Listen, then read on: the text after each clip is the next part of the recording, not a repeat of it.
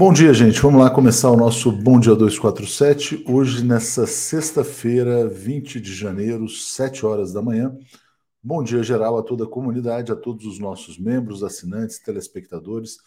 Muito obrigado ao Geraldo Souza, que chega aqui como nosso novo assinante nessa manhã. Ao Nilson, primeiro a chegar. Ao Jorge Shoa, dizendo: Bom dia e paz.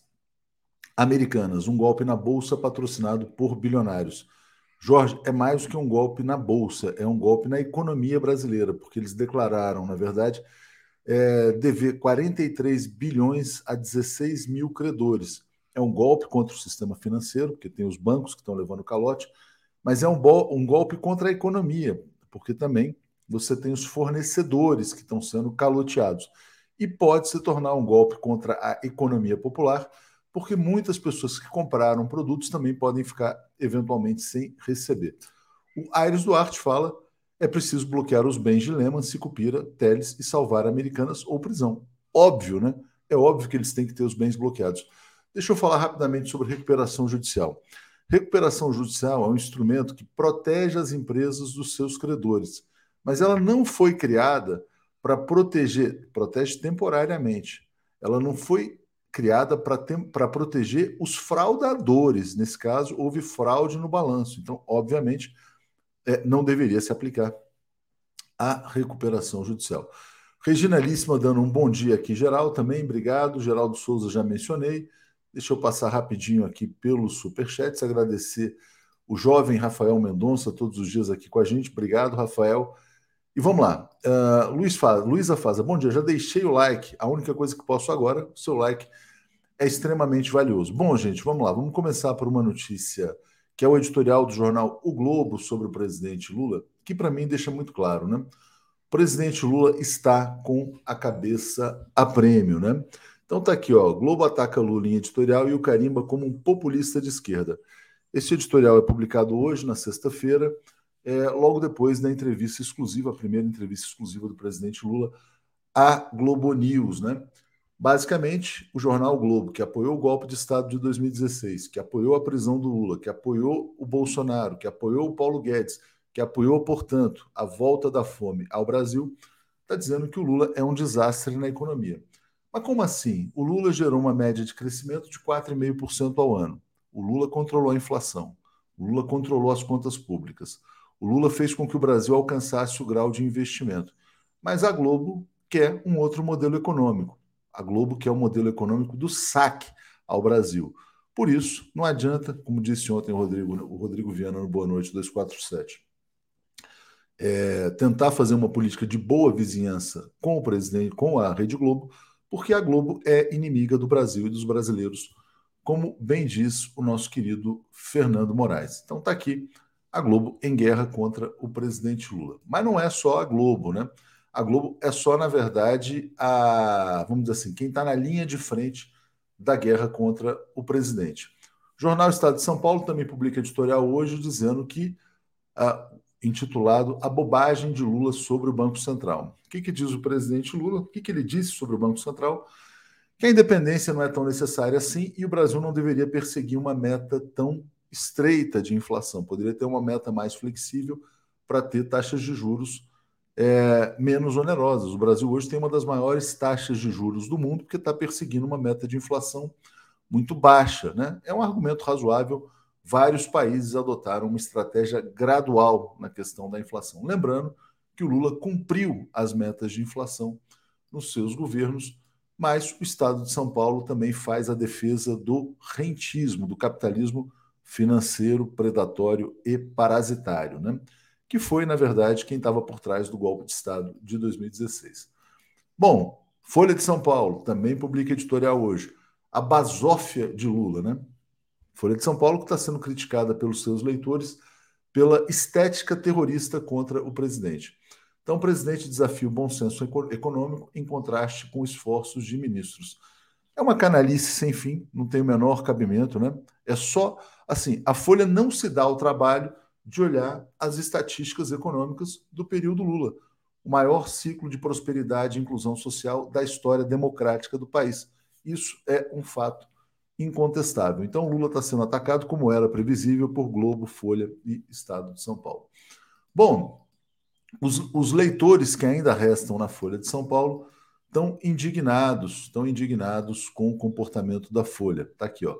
Leitores se revoltam com estética terrorista do jornal contra o presidente Lula. Essa foto já foi muito debatida no dia de ontem. A fotógrafa veio a público para dizer que está sendo vítima de uma campanha de ódio. Não, ela fez uma foto que tem sim uma estética terrorista, como dizem os próprios leitores. E aí eu volto ao ponto inicial. O presidente Lula está com a cabeça a prêmio. Né? Os veículos que representam os interesses do capital financeiro e da oligarquia brasileira querem derrubar o presidente Lula e querem um Alckmin na presidência, talvez mais cedo do que imaginavam, né? ou imaginava-se. Bom, também sobre essa questão do golpe de Estado, o PSDB foi à justiça para impedir que o golpe de Estado contra Dilma seja chamado de golpe.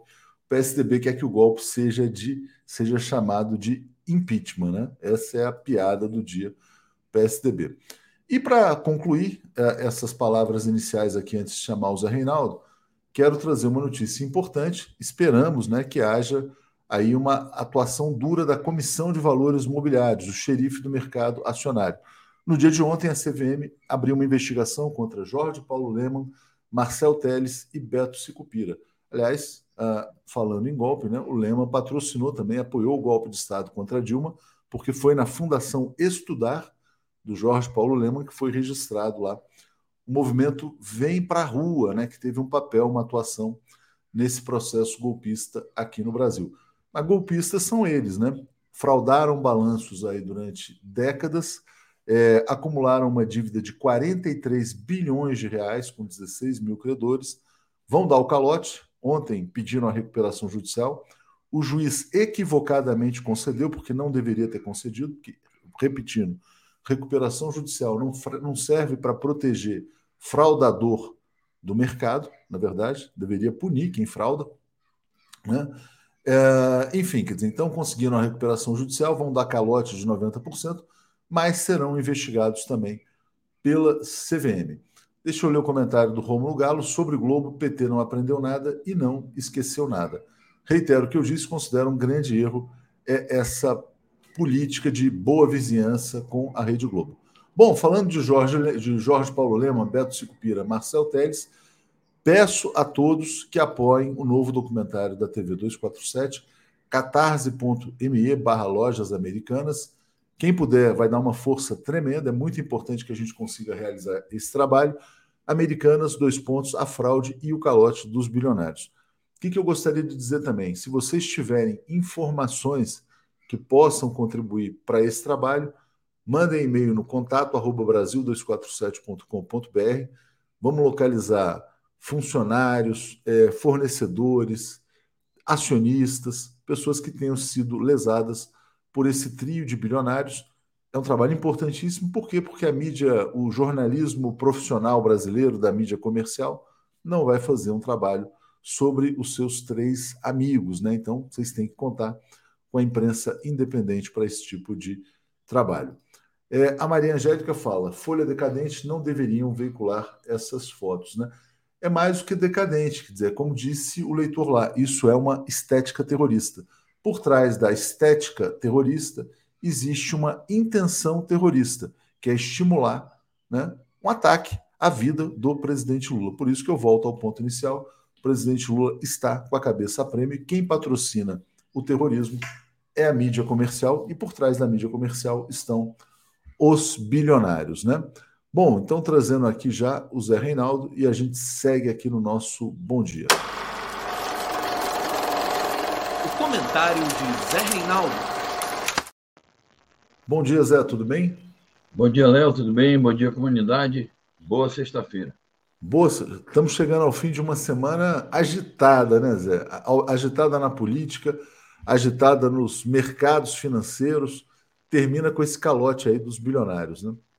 É isso, uma fraude, uma das maiores fraudes é, financeiras aí de todos os tempos, né? Eu acho que sim, atinge sim, Léo, a economia popular, não tenha dúvida. Os Você sabe o que está acontecendo nas americanas? Olha que interessante, né? A, De a Dell, ela vende um computador lá por 9 mil reais. Sabe o que ela fez? Ela mudou o preço para 30 mil reais para que as pessoas não comprem, porque as empresas, na verdade, elas estão ali, na verdade, o que, que elas estão tentando fazer? Gente, não comprem os nossos produtos nas americanas, porque eles sabem que vão levar calote dos bilionários. Então já tem esse efeito. Por isso que ontem, inclusive, você estava tendo valorização de empresas é, concorrentes, né?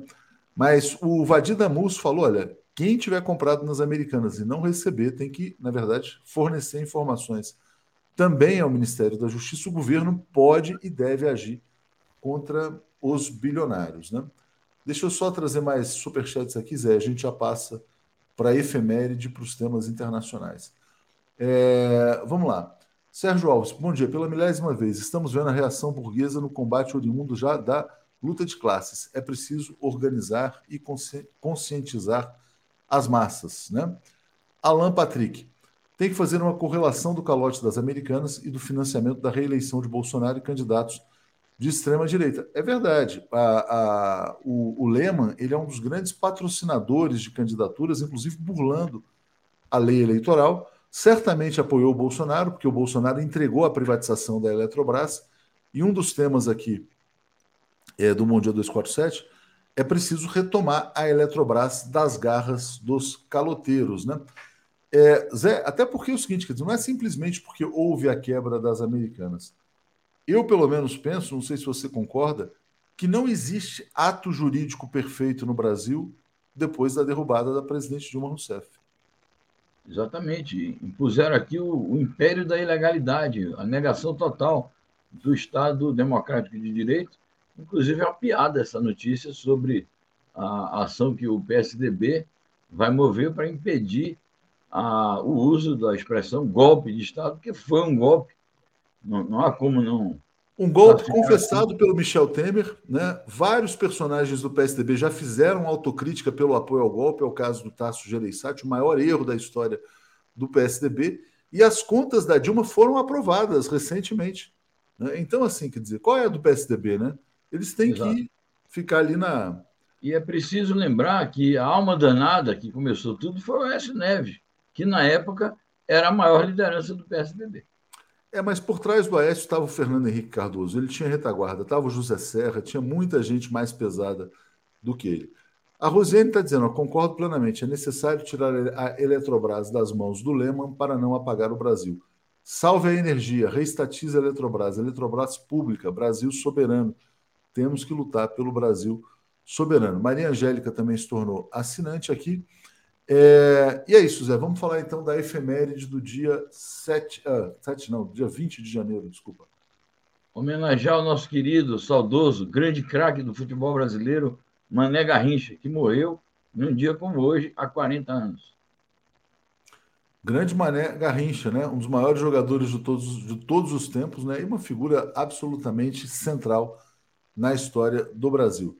Vou passar então, Zé, para a primeira notícia internacional aqui, trazendo o caso peruano ainda, né? Uma situação realmente caótica. Diga lá.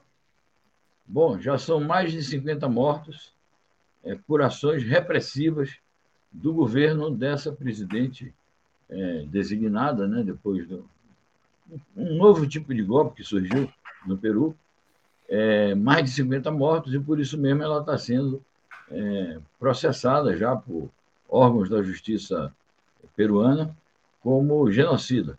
E as movimentações de massas, é, que são cada vez mais numerosas no Peru, são marchas que vêm de todo o país, já estão ocupando a capital Lima. É, essas massas populares exigem a renúncia da Dina Boluarte, a presidente, a dissolução do Congresso, a convocação de eleições gerais para presidente e para o Congresso e a convocação de eleições para uma constituinte há um ambiente de conflito. Ontem houve muitos choques em Lima, na praça principal da cidade, a Praça São Martim, que, aliás, é uma belíssima praça, onde estão os principais prédios governamentais, e não se sabe até onde vão esses confrontos e qual será o desdobramento político é, do Peru. Então, é, é preciso acompanhar com muita atenção. Sobre o dia de São Sebastião, que é feriado no Rio de Janeiro, dezenas de cidades brasileiras homenageiam são Sebastião e tem, portanto, o São Sebastião como padroeiro e algumas delas é, têm no dia de hoje como um feriado também. Mas parabéns ao povo do Rio de Janeiro. Zé, também, ah, olha que interessante aqui o comentário da Mercedes Cabral, né? A Elza Soares, que foi casada com Mané Garrincha, também faleceu num dia 20 de janeiro, só que em 2022, ou seja, um ano atrás. É incrível, não, eu não me recordava disso, desta data, né? O, um falecimento recente, de um ano atrás. Grande cantora, uma das maiores figuras da música popular brasileira. Grande mulher, uma mulher combativa, independente. Extraordinária lembrança aí da Mercedes Cabral, obrigado. Cláudio Alves, Atush, ninguém lê os editoriais do Globo. Não, também concordo, não tem leitor, mas ali é o momento em que a oligarquia expressa a sua opinião. É por isso que a gente traz. Então, o jornal o Globo, que representa os interesses do imperialismo, da oligarquia no Brasil, está dizendo que o Lula é um populista de esquerda. Né? É, Arapiraca está dizendo, por que não se comemoram só os nascimentos? Por que lembrar as mortes? É, pergunta para você. Bom, é, são marcos na vida de uma pessoa, nascimento e morte. Não se trata de comemorar a morte, mas num dia em que há um aniversário assim, é, de uma data redonda, né? 10 anos, 15 anos, 20 anos, 40 anos, como foi o caso do Garrincha, a gente rememora a figura daquela. É, rememora aquela figura que deixou marcas importantes na, na vida do país. Então, não se trata de comemorar, se trata de homenagear a memória dessa pessoa. Ô, Léo, eu queria dar uma opinião rápida sobre esse problema do Globo aí. Vamos falar sobre o Globo, só agradecer ao Roberto Abreu, que se tornou assinante, e o pessoal lembrando da Elis ontem, 40 anos também, a gente lembrou aqui da Elis no dia de ontem. Fala, Zé, sobre o Globo. Então, é... você mostrou aí que foi o Globo, Estadão e Folha. Então, é isso. Apesar do número de eleitores cada vez mais reduzido, isso significa uma posição concertada da alta burguesia brasileira através dos seus porta-vozes. Portanto, é uma posição política, é como se fosse Exato. um partido político emitindo um, uma nota oficial. Então, é preciso o registro. É, um dos nossos internautas, no começo dos comentários, lembrou a luta de classes. Foi exatamente a ideia que me ocorreu quando eu li essas peças aí não jornalísticas, né? que são peças de panfletos políticos, esses editoriais. A imagem que me ocorreu foi a seguinte, Léo: toda vez que há uma polêmica em torno de uma questão que é política e econômica ao mesmo tempo, convencionou-se usar aquele bordão de uma das campanhas eleitorais americanas.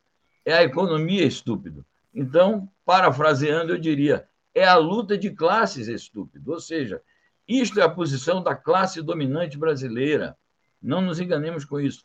Toda vez que o Lula se pronuncia em favor de melhorias para o povo, de responsabilidade social, de políticas públicas, de combate à fome e à miséria, o Comando Unido, o Comitê Central da classe dominante brasileira, se insurge e prega já nele esse epíteto de é, esquerdista, populista de esquerda, que é o que fizeram com outros grandes líderes aqui latino-americanos. Então, isso soa como um sinal de alarme para os democratas e patriotas de que eles precisam organizar a luta popular para respaldar o governo do presidente Lula no sentido das mudanças que o Lula está propondo.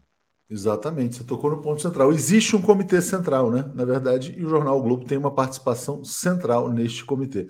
Jairo Costa, o projeto Neném das oligarquias golpistas segue seu script da terceira via para continuar o saque ao Brasil. Todo apoio ao Lula e à democracia, né? E é interessante, né? Esses piratas, salteadores, saqueadores, como são Lema, Teles, Sicupira, apoiam os processos golpistas, patrocinam esse comitê central na mídia e dão golpe nos seus pequenos fornecedores também, né? Que situação, né, que a gente vive nesse país. Bom, notícia importante, urgente, botando aqui na tela. Já já teremos mais informações, os nomes não foram divulgados. Polícia Federal faz operação em cinco estados no Distrito Federal contra financiadores e participantes de atos terroristas em Brasília. Tem que ver se vão fazer operação em Miami, né? Tem muito terrorista lá.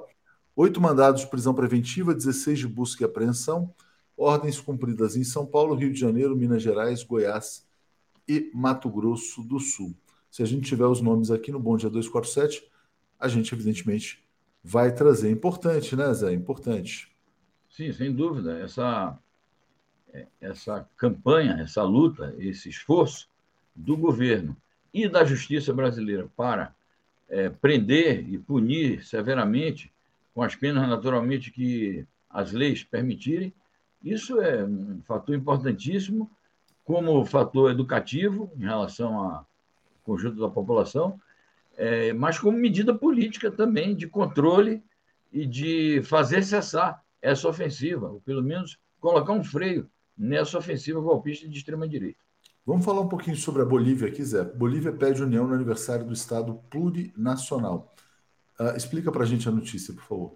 Bom, uh, desde que o Evo Morales se elegeu a primeira vez na Bolívia, isso foi lá pelo ano de 2007, por aí, ele proclamou e depois a Constituinte ratificou a criação do Estado, Estado plurinacional da Bolívia, que consiste em reconhecer a existência de 33 é, etnias é, indígenas e que elas fazem parte é, dominante, assim como outras camadas da população, do Estado Nacional Boliviano. Por isso que é designado como Estado plurinacional. É uma maneira de mostrar a necessidade de convivência entre todas as etnias e de resgate em relação às gravíssimas injustiças que essas etnias indígenas sofreram. Por ocasião da comemoração dos 14 anos da proclamação deste do Dia da, do Estado Plurinacional, que será no domingo, vai haver uma grande festa na Bolívia, um grande ato político, e o presidente Luiz Arce vai fazer um pronunciamento defendendo a união de todos os bolivianos em torno dessa bandeira do Estado plurinacional e vai dar a partida para as celebrações que deverão culminar em 2025 do, dos 200 anos, portanto, do bicentenário da independência da Bolívia. Então, vai ser um grande acontecimento, nós vamos acompanhar. Segunda-feira vamos dar informações sobre isso. É, é, um marco, portanto, na luta democrática e patriótica do povo boliviano e de suas, todas as suas etnias, no momento em que o país é ameaçado é, por mais um golpe de Estado e que, naturalmente, esta União Nacional favorece a resistência. Muito obrigado, Antônio Carlos de Souza, que está apoiando o nosso projeto sobre o golpe nas Americanas. Né? Para quem puder apoiar, catarse.me barra lojas americanas. Zé, ontem entrevistei um historiador, o, dizer, escreveu grandes livros de história, que é o Paulo Resulti, é, Pedro, Paulo, desculpa, Paulo Resulti aqui, escreveu livros sobre Dom Pedro, Leopoldina, sobre a independência, livros muito bons. E você falou do bicentenário na Bolívia, né? É, vai ao ar domingo às 22 horas, 21 é, horas, acho que 21 horas. É, e falando como o Brasil subestima também o seu processo de independência, é né? muito importante falar sobre esse período também. Deixa eu botar aqui uh, uma notícia sobre CELAC. Extremistas se reunindo para conspirar contra a CELAC. Fala para a gente, Zé, por favor. Um importante artigo de um analista político sobre os temas latino-americanos, o Cadu Arconada, ele chama atenção para uma reunião que ocorreu recentemente, há poucas semanas, no México, de uma tal Conferência Política de Ação Conservadora, que é dirigida pelo Steve Bannon e é integrada pela família Bolsonaro. O Eduardo Bolsonaro participou de uma dessas conferências quando foi realizado aqui no Brasil, há coisa de uns três, quatro anos, ali na Foz do Iguaçu. Foi até designado como vice-presidente para a América do Sul dessa articulação conservadora. Ele é internacional fascista, né, Zé? É, é uma internacional a, fascista. A internacional fascista. Exatamente. Então, o Cadu Arconada ele vincula esta reunião a uma série de episódios é, de ofensiva da extrema-direita na região. Inclusive, ele menciona os ataques que houve aqui no Brasil no dia 8 de janeiro, e chama atenção para a campanha que esta internacional da extrema-direita faz contra a integração latino-americana e caribenha e vincula isso também à próxima é, cúpula da CELAC, que se realizará é, no começo da semana em Buenos Aires e na qual o Lula vai participar. Nós vamos é, diariamente continuar publicando aqui artigos chamando atenção para a importância é, política, econômica, diplomática, estratégica da comunidade dos Estados latino-americanos e caribenhos, a CELAC. Muito bem. Uh, Zé, deixa eu seguir então aqui. Vou, antes vou ler esse comentário do Rodney Flores. A burguesia no Brasil e no mundo utiliza o poder econômico para passar o rolo compressor na sociedade.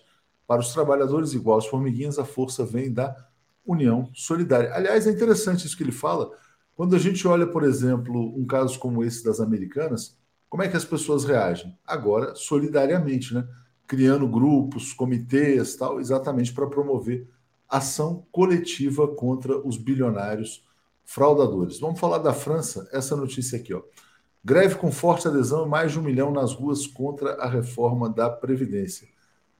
Os franceses sabem se mobilizar, né, Zé?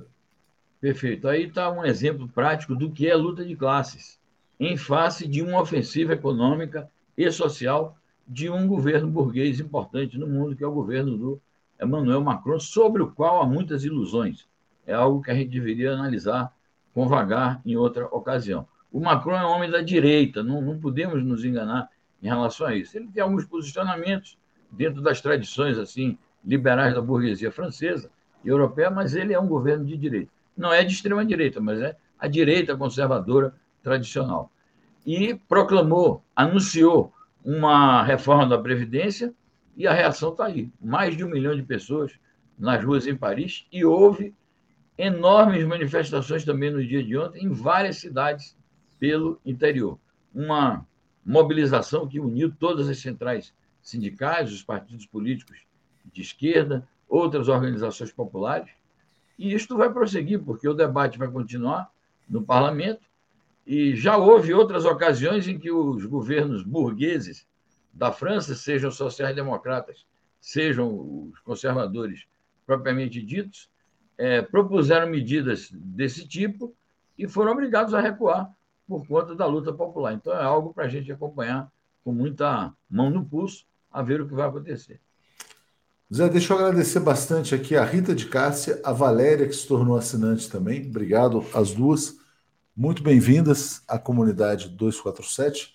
É, o Ney Moraes dizendo: ó, precisamos comemorar o bicentenário da independência no Brasil no 2 de julho. Há um movimento para isso. Célia Gomes e Ney Moraes estão nos apoiando. Sérgio Alves, parabéns, é por destacar as lutas de classes atuando nas origens das ações e reações das forças opostas. É isso aí, valeu, Sérgio. Vamos trazer então aqui agora notícias sobre a Ucrânia. Deixa eu trazer a primeira aqui, que a gente até falou um pouquinho sobre isso ontem, né? O Pentágono dizendo que apoiaria uma operação ucraniana para retomar a Crimeia, né? Pois é, Zé, diga lá.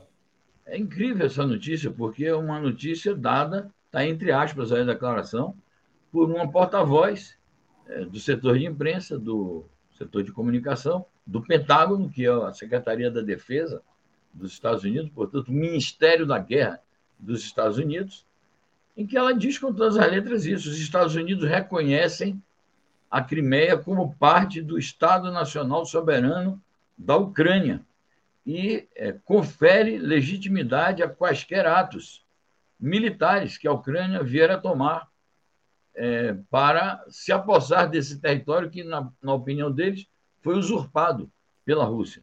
Lembrar que a Ucrânia voltou ao lar comum da Rússia em 2014, na sequência do golpe de Estado de caráter fascista, pró-americano e pró-europeu, que ocorreu naquela altura.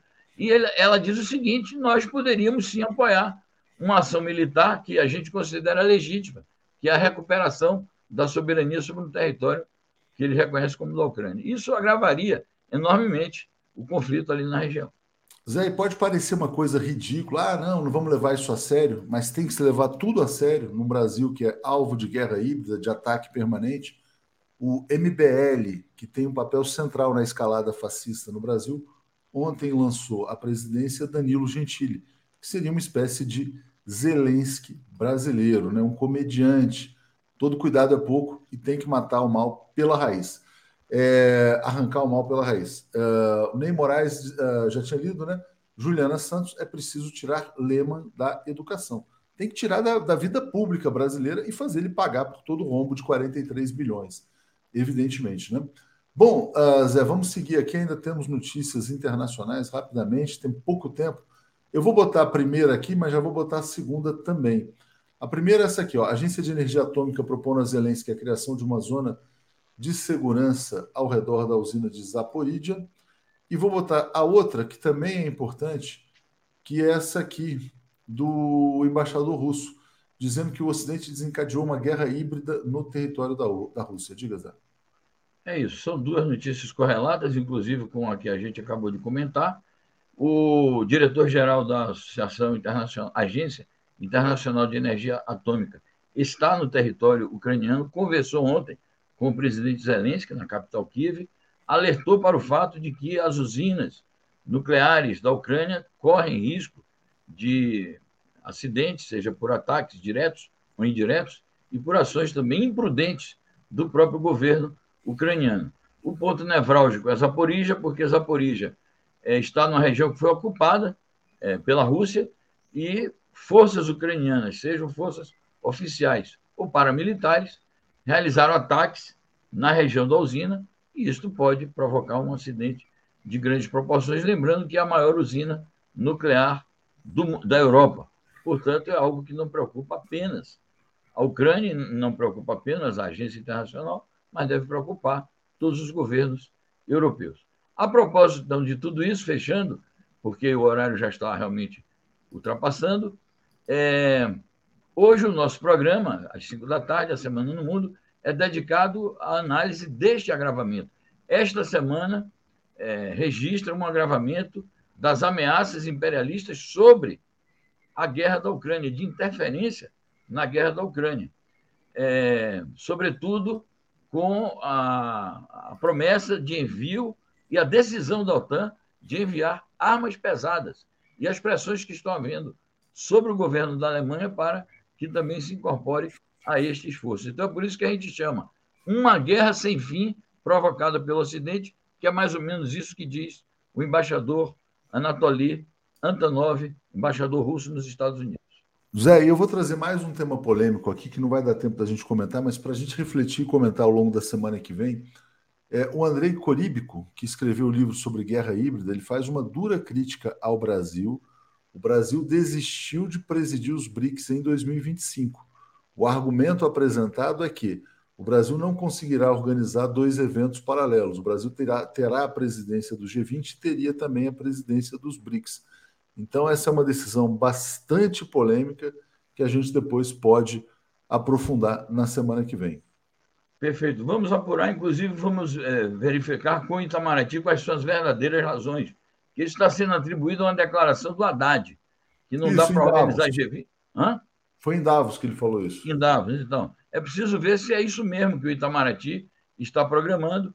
É, de fato, preocupa se o Brasil adiar, inclusive porque o, o, motivo alegado seria é, que ele vai organizar o G20, vai organizar também um encontro lá em nível de OCDE. Então é preciso observar com o Itamaraty, que é o setor encarregado do governo para é, organizar esses eventos. E o Corípico diz que, uh, na verdade, é ridículo né, você dizer que um país como o Brasil não consegue ter duas presidências paralelas e simultâneas. Zé, obrigado a você. Grande abraço. Vou seguir aqui com o pessoal na segunda parte do Bom Dia. Obrigado e até às 5 da tarde com a Semana no Mundo e excelente fim de semana a todos. Valeu, Zé. Obrigado. Abraço. Opa, acabei cortando aqui antes do abraço. Peço desculpas aí, Zé. Bom dia, Marcelo Auler. Bom dia, Alex Sonic. Tudo bem com vocês? Bom dia, bom dia, bom dia, Léo, bom dia, Marcelo. E bom o Paulo? dia, Marcelo. Cadê o Paulo? Cadê o Paulo? Está chegando. Daqui a pouco chega o Paulo. Bom dia, Marcelo. Bom dia. Bom dia, Léo. Bom dia. Deixa eu ver se eu mandei, na verdade, o, o link para o Paulo. Acho que eu mandei, né? Mando para todo mundo de manhã. Não, mandei, mandei. Ele deve estar chegando daqui a pouco. Às vezes é falha nossa também, né, Alex? É, bom dia aqui é o professor Marcelão, nosso novo assinante também. E vamos aqui então trazer comentários antes da gente passar, porque já tem notícia quente, tem prisões em, em andamento nessa manhã é, em Brasília, São Paulo, Rio, Mato Grosso do Sul. É, Mark está dizendo: PMC Wagner acaba de denunciar o, o, o, uso de armas químicas pela Ucrânia, pela Ucrânia em Soledar. É, a Vlahilma, muito obrigado a Vlahilma, né? Apoiou o documentário pelo Catarse. Sérgio Alves, acho que cabe chamar o professor Alisson, certamente. Ô Celo, e o Almirante Otton, Léo, já foi liberto? O governo Lula tem que dar atenção especial a esse caso. É, eu acho que o, o Otto está naquela condição de prisão domiciliar, se eu não me engano, mas temos que checar isso aí. Eu não sei se o Marcelo tem informação, mas deixa eu começar aqui, Marcelo, rapidinho, botando a notícia na tela. Polícia Federal cumpre mandado de prisão uh, contra financiadores participantes do terrorismo. A operação, Alex, se chama Lesa Pátria. Diga, Alex. É, é isso aí Eu acho que isso aí é, é, é a principal tarefa que tem aí a, a, Polícia Federal e tem que ser uma coisa rápida, né? E está sendo, tá sendo rápido mesmo. Né? Isso aí não pode. É, tem que ser. Acho que está num ritmo bom, né? É, prisões, financiou e tal. Acho que está tá corretíssimo, está corretíssimo. Marcelo, será que a gente vai ter os nomes ainda hoje desses alvos, que são os financiadores? Pode... Será que vão ser grandes empresários? Diga. Não sei, é, pode ser que sim, pode ser que não. Nós temos que ter muita paciência. Eu quero lembrar uma coisa: que nos Estados Unidos demorou mais de ano. E nossa agilidade está sendo mais rápida. Porém, nós estamos em cima dos civis e há a questão dos militares. Esta é a que nos preocupa. E é por isso, eu estou escrevendo sobre isso hoje, que determinados senadores, como o Renan Calheiros, com quem eu falei ontem, o Alexandre Vieira, lá de Sergipe, que eu li ontem, não falei com ele, e o próprio Humberto Costa, do PT, continuam defendendo a CPI, que o Lula é contra. O Lula diz que CPI é de oposição. Não. CPI é de, geralmente é de minoria. E se o governo do Lula não quiser uma CPI, corre o risco da oposição bolsonarista conseguir 27 assinaturas. Lembremos que eles fizeram uma grande bancada no Senado. A partir de 1 de fevereiro, entram lá aqueles senadores bolsonaristas como Damares, como Mourão e outros. Então, eu acho que o governo tem que apoiar uma CPI. Acontece que essa CPI corre o risco de levar para o banco para expor publicamente os militares. E esse pode ser o X da questão que não agrada ao Lula. Levar militares para uma CPI, expor o que eles fizeram. Porém, se a gente não tirar limpo o que aconteceu dentro do setor militar urbano, nos período precedente ao 8 de janeiro, e deixar escondido o envolvimento desses militares, e também não só o precedente antes de 8 de janeiro, aquilo que aconteceu dentro do Palácio do Planalto no dia 8. Como que o batalhão de guarda foi retirado dali? Ficarmos só na Secretaria de Segurança do DF, nós não vamos tirar a limpo esse golpe que tentaram e que foi frustrado. E aí poderão vir novas tentativas de golpe. Essa é uma opinião pessoal minha. Essa é uma opinião que o Renan Calheiros concorda com ela. Ele acha que tem. Ele não quis gravar ainda. Ele vai chegar segunda-feira em Brasília convencido de que precisa convencer o governo que é preciso fazer uma CPI.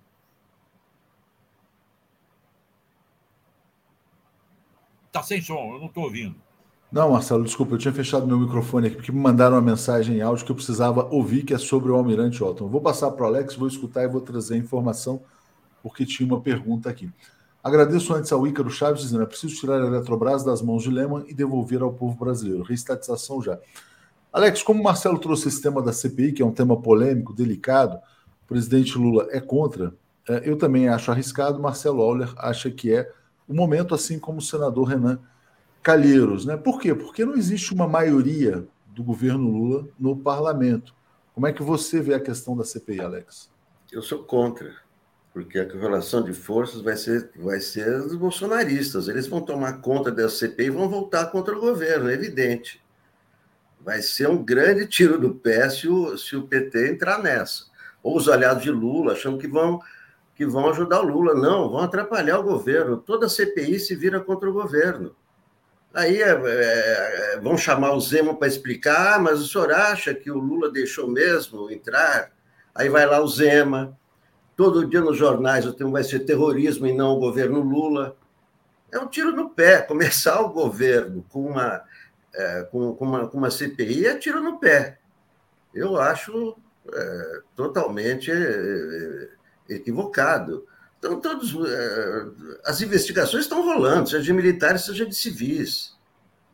Tá, tá, acabamos de falar dos presos e tal. Esses financiadores, mais uma vez, são os financiadores das caravanas, são os financiadores. Né? A raia é miúda, né? É, claro, é, são é, da caravana. Agora. Vamos não, mas, mas escuta, mas a coisa tem que ser. Eu, eu não, não acho que a, que a CPI vai ajudar, vai atrapalhar o governo. Se tiver CPI, vai atrapalhar o governo.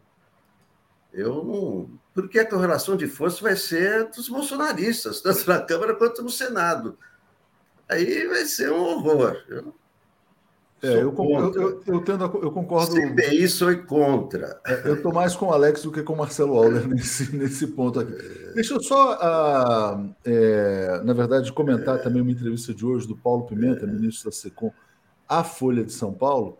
Paulo Pimenta está de parabéns, porque tentaram emparedá-lo para questionar sobre o evento que aconteceu em Juiz de Fora no dia 6 de setembro de 2018, e ele explicou porque este evento pode ser chamado da maneira que se tornou clássica nas redes sociais. A gente sempre tem muito cuidado para falar a respeito disso, porque há uma censura, né? mas o Pimenta está de parabéns porque ele diz, obviamente, que a narrativa bolsonarista sobre este evento é absolutamente falsa e mentirosa. E mais uma vez eu reitero aqui, chega a ser comovente o esforço da Folha de São Paulo para defender a versão oficial sobre o evento de Juiz de Fora. A mesma Folha que fala que o Bolsonaro mente não sei quantas vezes por dia, fala, não, mas não, não, mas sobre o Juiz de Fora ele sempre disse a verdade. Então, parabéns ao Paulo Pimenta, está registrado aqui os parabéns a ele. Marcelo, vamos lá, deixa eu, deixa eu passar para o caso, o caso Americanas, né? que está na crista da onda, da, da onda, ontem foi anunciado o calote de 43 bilhões de reais, não só nos bancos, mas nos fornecedores. Então, o cara que vende pilha, que vende caixinha de chocolate, lá você encontra qualquer coisa, né? qualquer bugiganga, né? também vai levar calote, e o calote vai ser de 90%. Né? Como é que você está vendo o caso das americanas? E aqui eu já ponho na tela o, a notícia da CVM abrindo investigação contra os bilionários. Diga, Marcelo. Eu estou vendo o seguinte, Léo. Ontem à noite estive com uma economista, amiga minha, que fez uma análise de que esse é um escândalo que não se tem noção no mundo. Jamais aconteceria.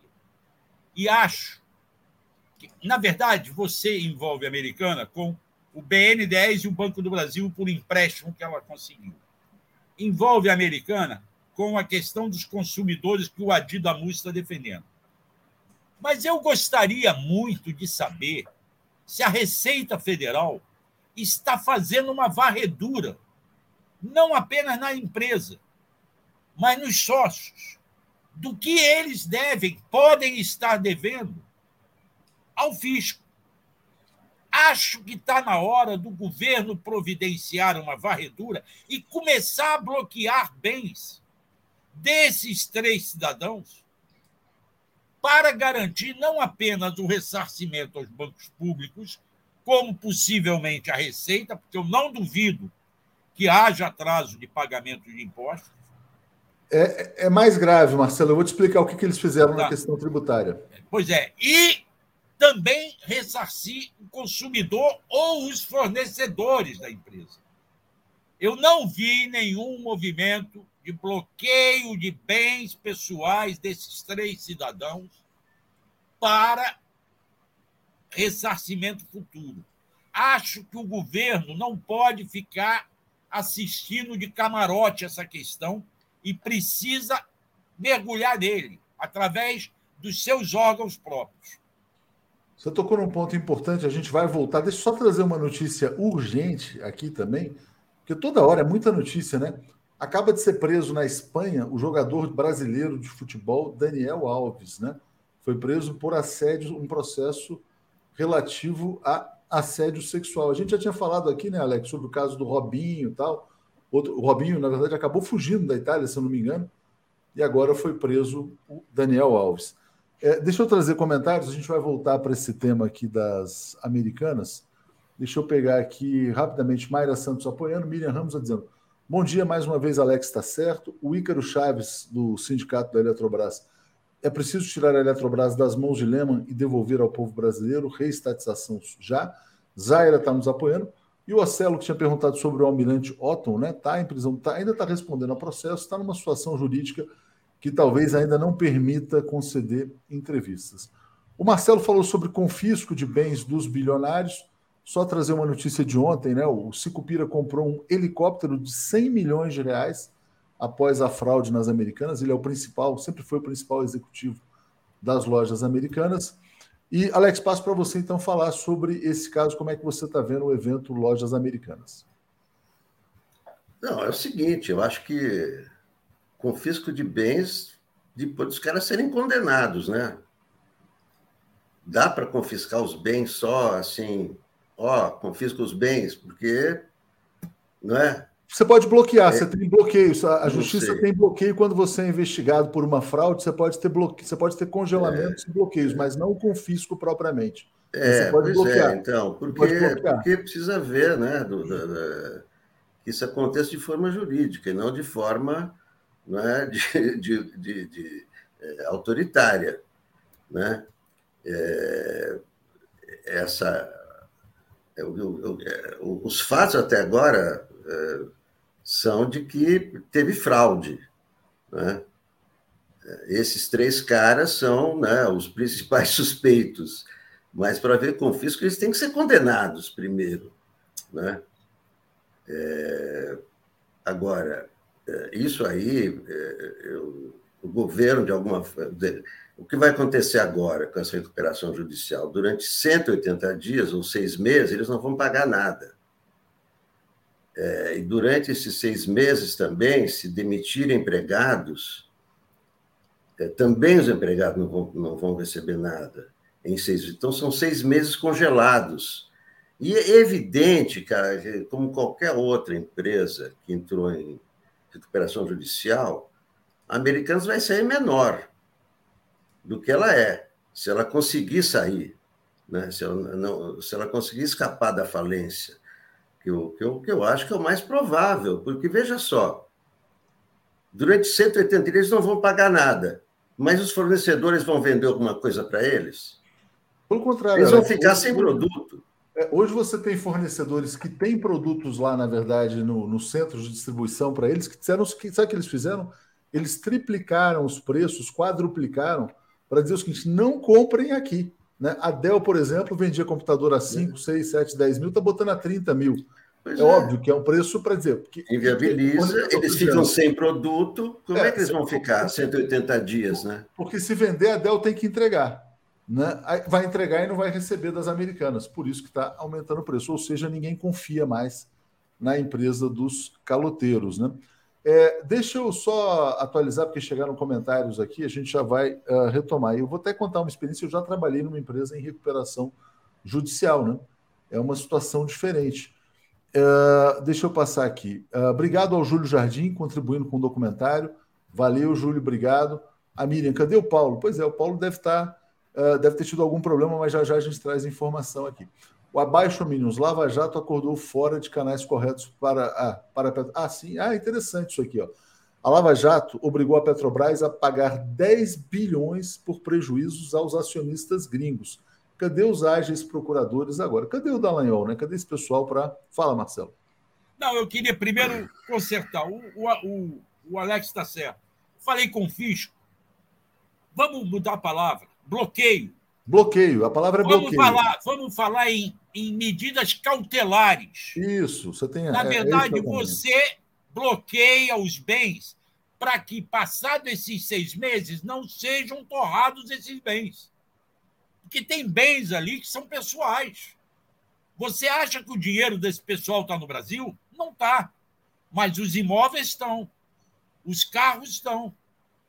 Então você o helicóptero. tem que o helicóptero está, o helicóptero pode estar tá fora também, né? É, tudo pode estar tá fora também, menos os imóveis. Então você, na verdade, pode tomar medidas cautelares legais, não ilegais, na expectativa de garantir o ressarcimento desse pessoal, do que vier a ser, inclusive dos empregados. Você já imaginou 60 mil pessoas, que é o que eu li que eles têm de servidor, de empregado? Multiplica isso, na melhor das hipóteses, por três.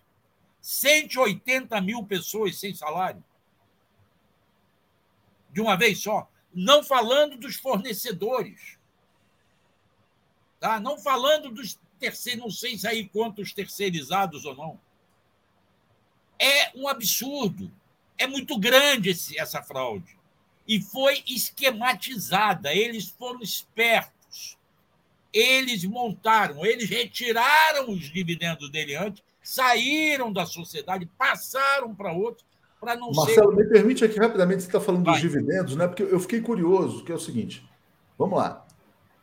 Por que, que uma empresa frauda o seu balanço para apresentar um lucro maior?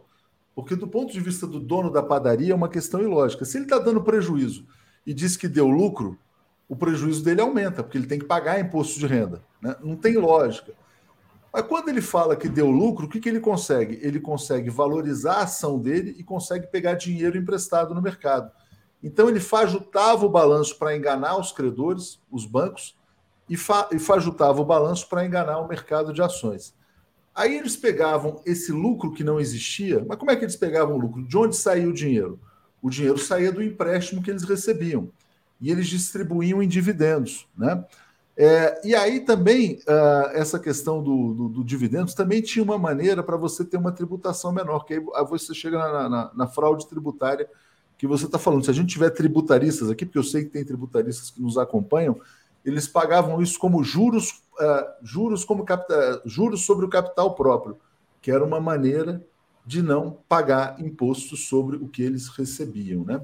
Então, os, só recentemente eles receberam mais de 300 milhões em dividendos e os executivos receberam 700 milhões nos últimos 10 anos em salários e ações a partir dos lucros falsificados, né? É, bom, uh, tem essa questão, e aí eu queria só mandar um abraço para o Ícaro, que fez aqui o comentário também. Vou pedir, Ícaro, para você divulgar entre o pessoal dos urbanitários, né?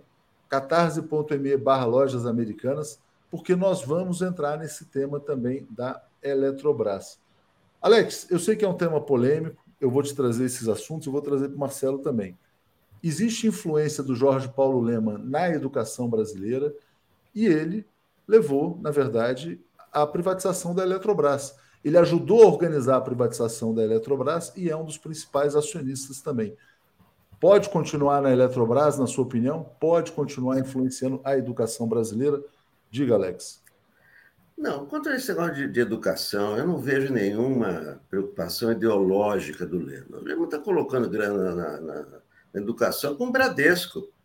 O Bradesco coloca também, vários bilionários. Eu não acredito, não é assim, ah, ele quer formar outro Jorge Paulo Lema. Não tem nada a ver. Ele não é um bolsonarista, ele não vai é, formar pessoas e tal. Então, não, não, não vejo influência ideológica e tal. É, agora, que ele é um predador é outra coisa. Né? E, e esse negócio da, da, da, Eletrobras, o que aconteceu? O governo botou para vender, vender 800 milhões em ações, no ano passado, não é? o governo continuou com 40%, 60% estão com. E o maior, e o maior desses acionistas é a 3G, que tem 10%.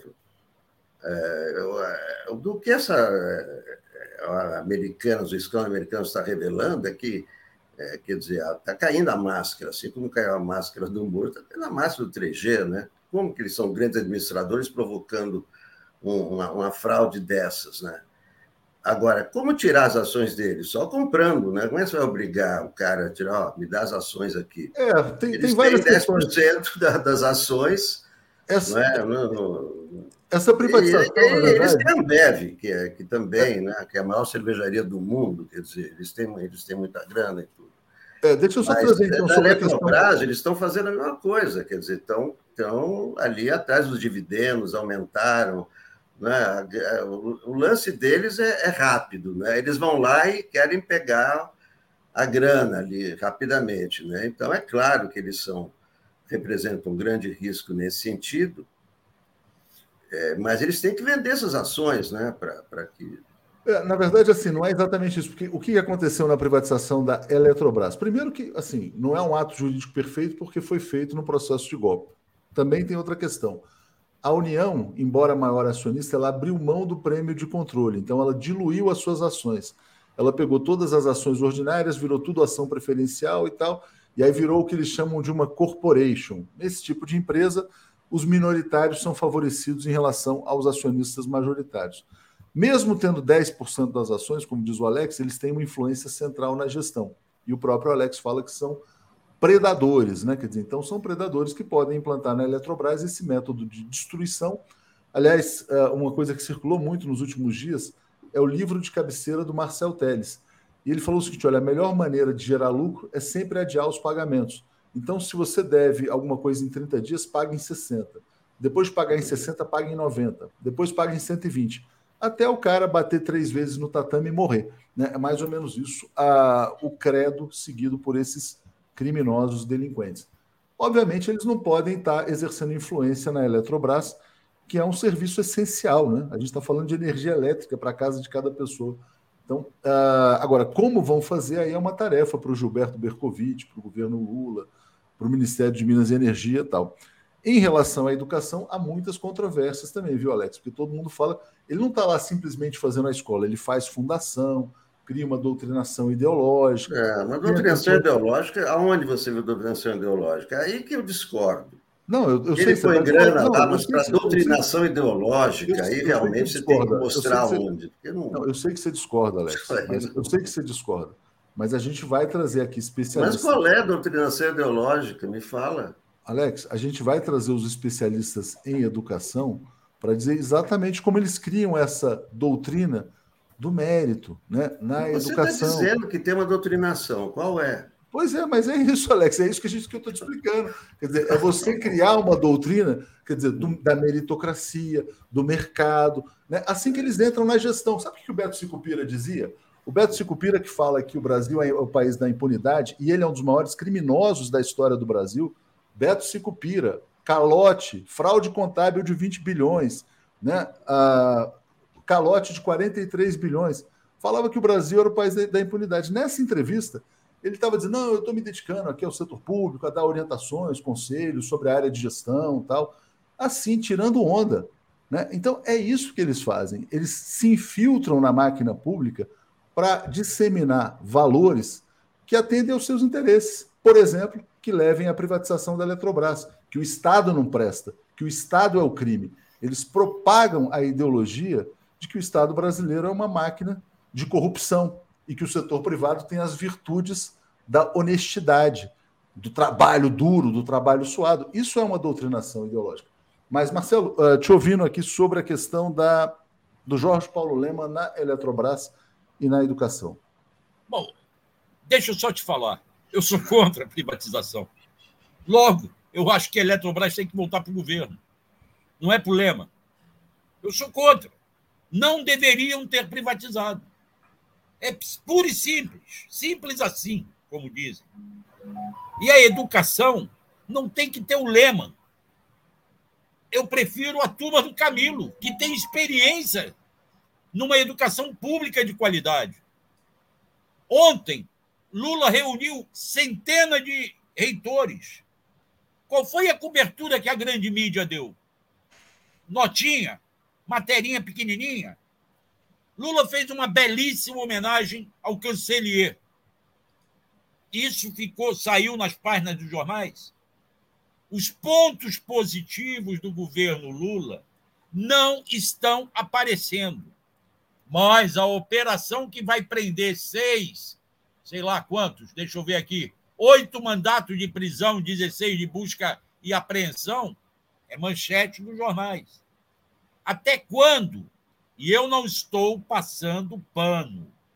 Eu estou defendendo que o terrorismo seja devidamente apurado. Eu vou além.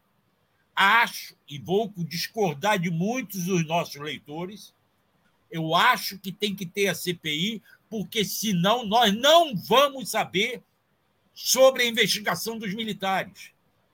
Vai ser sigilosa em inquérito policial militar feito internamente pelo Exército e enviado para a Justiça Militar. Nós vamos deixar nas costas do Alexandre de Moraes mais esse peso de avocar para o Supremo a investigação dos militares que foram contra a democracia. Não é crime militar, é crime federal. Eles foram contra a democracia, eles tramaram contra o regime democrático. É por isso, Léo, que domingo que vem, dia 29, eu estou voltando para Brasília por minha conta. Entende? Eu vou ficar lá 15 dias acompanhando a volta do legislativo e esta questão de sai ou não sai a CPI. Porque eu acho que tem que apurar o terrorismo. Porém, acho que as pautas positivas do governo estão ficando de lado. Obrigado, Marcelo. Obrigado, Alex. Fala, Alex, para fechar. Só, só um adendo. A, a, o evento de ontem, do Lula com os reitores, foi transmitido na íntegra pela Globo News, Marcelo. Na íntegra. E o engraçado é que a TV Brasil cortou pela metade. a TV, o UOL estava transmitindo TV Brasil, chegou uma hora que a TV Brasil cortou e falou assim: ah, é essa reunião que está vendo lá. Mas a Globo News transmitiu até o fim. Só a guisa de informação.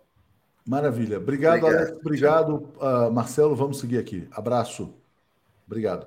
Seguindo aqui. Bom, trazendo sem vinheta, que está tudo corrido aqui. Bom dia, Daphne. Tudo bem? Bom dia, Léo. Bom dia, comunidade. Bom dia, Lula. Bom, Bom dia, dia, Daphne. Lula. Bom dia, bom dia, Atushi. Bom dia, quem está conosco. Boa sexta-feira aí. Estamos fazendo aí uh, pequenos ajustes, pequenas mudanças aí no Bom Dia, valorizando cada vez mais nossa equipe aqui. E vamos ter todo mundo aqui com espaço para trazer as suas opiniões. Lula, muito bem-vindo, né? Você já tinha estado aqui com a gente semana passada também. Só vou ler os comentários finais. Uh, o Rubens Gandelman dizendo: sugestão do DOC das Americanas ser também um livro, né? Andréa Sampaio está dizendo: educar é um processo político, fora Lehman está dizendo. Uh, Evandro Brito, com todo respeito ao Alex, mas ele precisa estudar a BNCC para comentar o projeto da Fundação Lehman. Isso que ele faz é negacionismo. É, abaixo Minions, a Tuxa após, após um pio plantada na Eletrobras. Precisamos trazer os especialistas aqui também. É, Antônio Costa Nunes, no zap do povão, o caso Americanas é culpa do Lula. Até esses caras são diabólicos, né? Bolsonarismo espalhando nos grupos de WhatsApp que o Lula teria quebrado as, as americanas, né? Tem que fechar esse gabinete do ódio urgentemente. Meu Deus. Luiz Almeida, uh, Ambev vende itens de mercado junto com bebidas. É, abaixo Mino já tinha lido aqui também.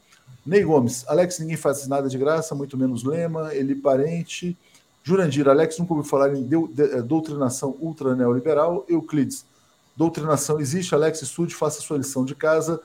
Denilma apoiando, Nilo Alves. É impressionante a capacidade do Alex de passar pano, de defender as elites militares ou bilionárias.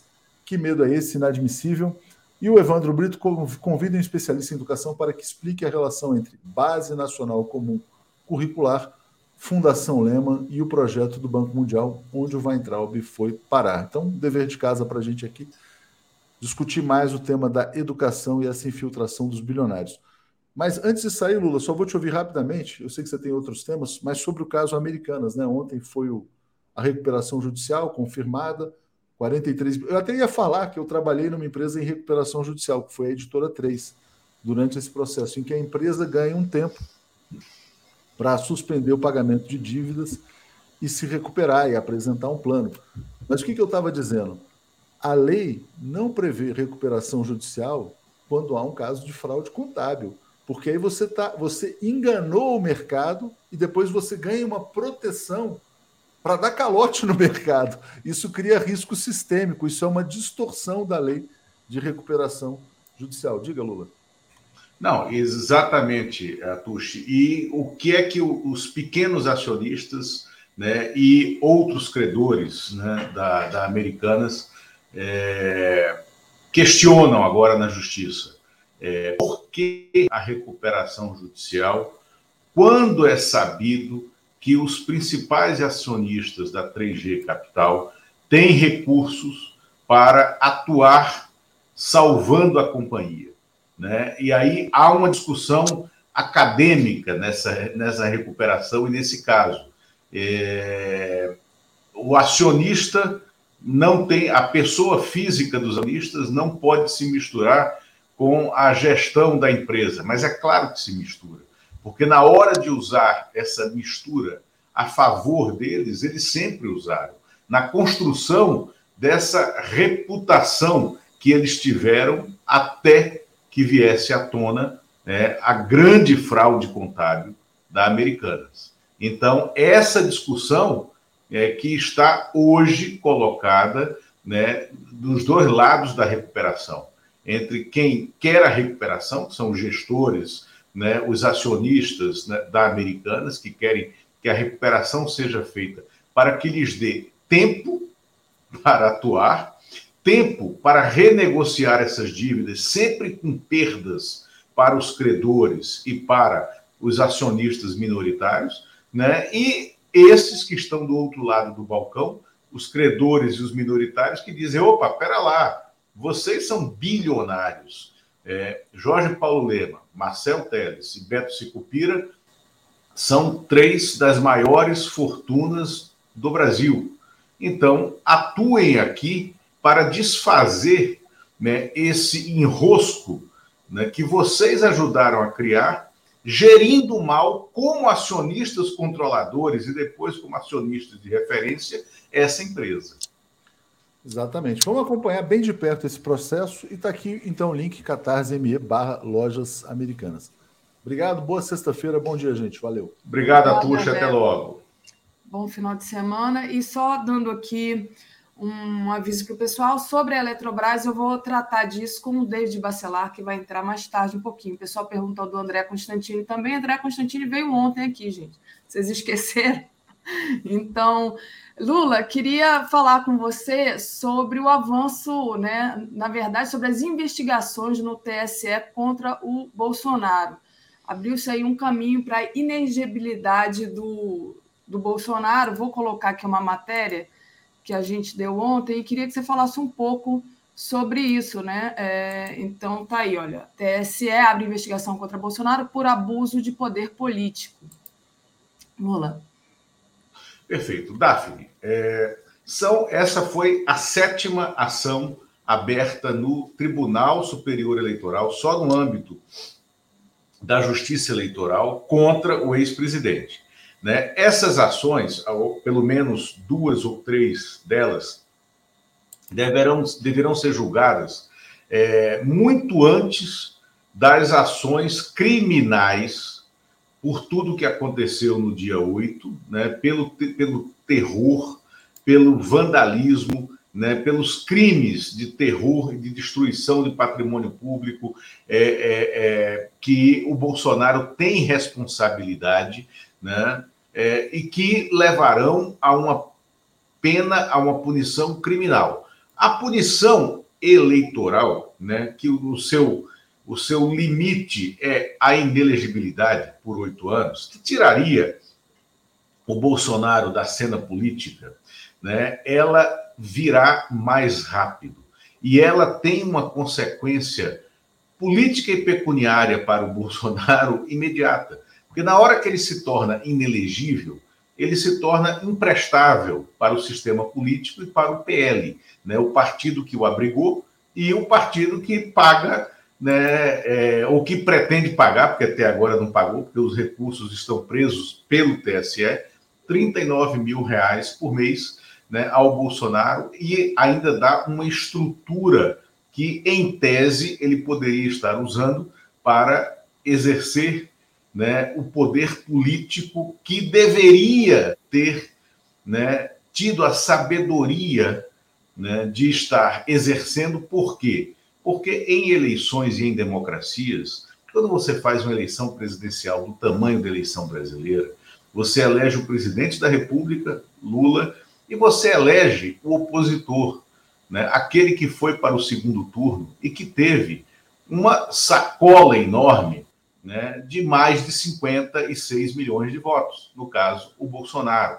Né? Então, é, que foi mais votado em 2022, no segundo turno, do que em 2018, no segundo turno, quando se elegeu. Tinha né? máquina também comprou voto a beça, né? Estou falando, o Lula, ganhou, o Lula ganhou a eleição de um Bolsonaro que teve, ao perder a eleição, mais votos do que quando ganhou, para você ver a dimensão do Lula. Né? O Fernando Haddad, em 2018, soube usar esse poder político para permanecer durante aquele período como um centro de convergência da política, enquanto Lula estava ainda em Curitiba. Né? E depois que o Lula sai né, da prisão ilegal, ele vai se ele vai é, é, é, fazendo com que a política gravite em torno dele de novo. Mas o Haddad fez o que democratas têm que fazer.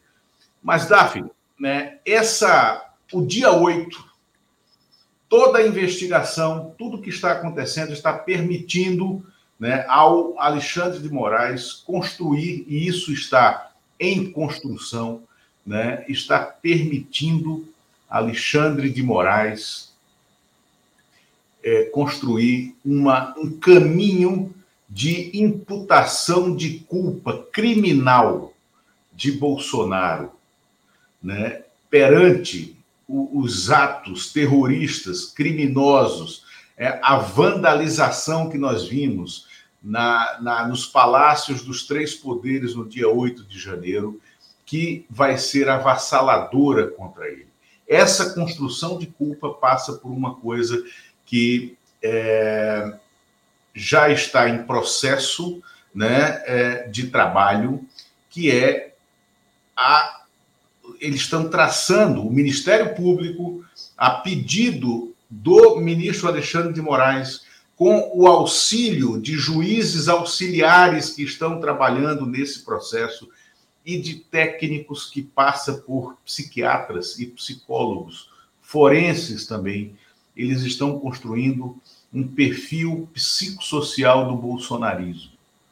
Né? E por isso é tão importante aquela postagem para dentro desse processo é tão importante a postagem do Bolsonaro da quarta-feira, dia 11 de janeiro, quando depois dos atos criminosos do dia 8, ele posta mais uma vez um vídeo né, é, no, dos perfis dele, um vídeo que contesta o resultado eleitoral, porque aquilo mostra é, e ele estava tentando aglutinar a tropa dele naquele momento, quando ainda se falava, em tese, de uma nova investida na esplanada, que foi o fato do dia seguinte àquela postagem, na quinta-feira, que fez com que a, a, o Ricardo Capelli mobilizasse, junto com é, é, o Ministério da Justiça também, toda a Força Nacional é, é, e todo o GSI, a PM do Distrito Federal,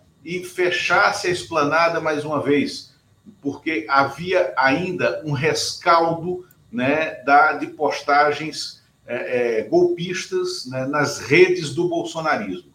A partir dali, eles estão mostrando, fazendo uma ligação direta entre é, o início de alguns acampamentos e postagens feitas por Bolsonaro como as postagens de Bolsonaro transitavam nos grupos né, golpistas do Telegram, do WhatsApp, que continuaram existindo, né, por veículos de comunicação desse, desse espectro bolsonarista de, de ultradireita, é, como as mensagens dadas pelo Bolsonaro é, é, nessas, nessas postagens é, se convertiam rapidamente em palavras de ordem, em apito de cachorro, né, é, para o bolsonarismo, fazendo com que eles se organizassem nesses acampamentos. Então, a construção desse, desse perfil psicossocial né, a, vai ser determinante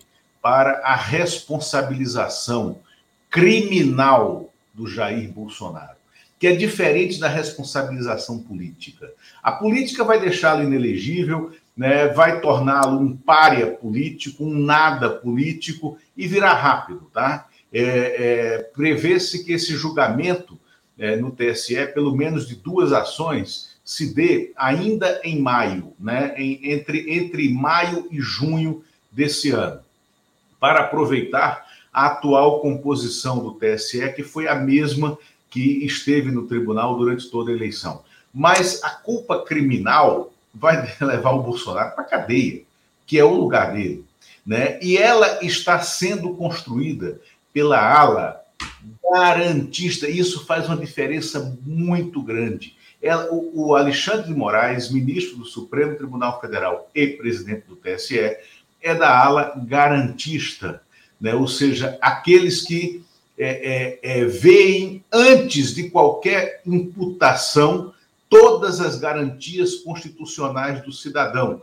É, foi essa ala garantista que se conflitou com a ala punitivista, tanto do Ministério Público quanto do próprio Judiciário, dos tribunais superiores, e que permitiu o fim da Lava Jato com a exposição das culpas da Lava Jato. E dentro do Ministério Público hoje, essa tese do Alexandre de Moraes, que ela é muito mais segura para a punição e para a cadeia que espera o Bolsonaro, ela está vencendo. E ela já conquistou né, a ala garantista do Ministério Público Federal, que é aquela que não vende os seus princípios a conceitos fáceis, midiáticos de quem quer punir né, é, é, é, a qualquer preço, que foi a lógica da ala punitivista, lavajatista, e que nós também derrotamos nas urnas e antes das urnas, com a exposição dos crimes que foram cometidos pelos lavajatistas. Então, é, com essa construção da tese da culpa, né, a partir do perfil psicossocial do bolsonarismo e da culpa do Bolsonaro, né, é, é, na, na transmissão dessas mensagens, o ministro Alexandre de Moraes está prestando um serviço que será inestimável à democracia brasileira pela segurança da, dos crimes que serão imputados a Bolsonaro. E eu diria para você, é, o Bolsonaro tem um imenso problema nas mãos, por tudo que ele fez, como se não houvesse amanhã. E o amanhã da culpabilização dele chegou, está chegando, está próximo e será é, como um viaduto né, na trajetória criminosa do ex-presidente. Muito bom, Lula. Deixa eu fazer um intervalinho, agradecer o pessoal que nos enviou um apoio aqui, pedir para o pessoal não esquecer, deixar o like, compartilhar essa live. Quem puder ainda, faça uma assinatura solidária em brasil247.com.br apoio. Né? Ou torne-se membro aí no YouTube. A Elizabeth Pereira diz: Quando verei pessoas negras diariamente na TV 247? Elizabeth, a gente tem a ancoragem do Giro das Onze com a Daiane Santos é, a gente tem um programa aqui às segundas-feiras com o André Constantini. É, o André também está aqui comigo às quintas-feiras. A gente tem também o programa Um Tom de Resistência com o Nego Tom.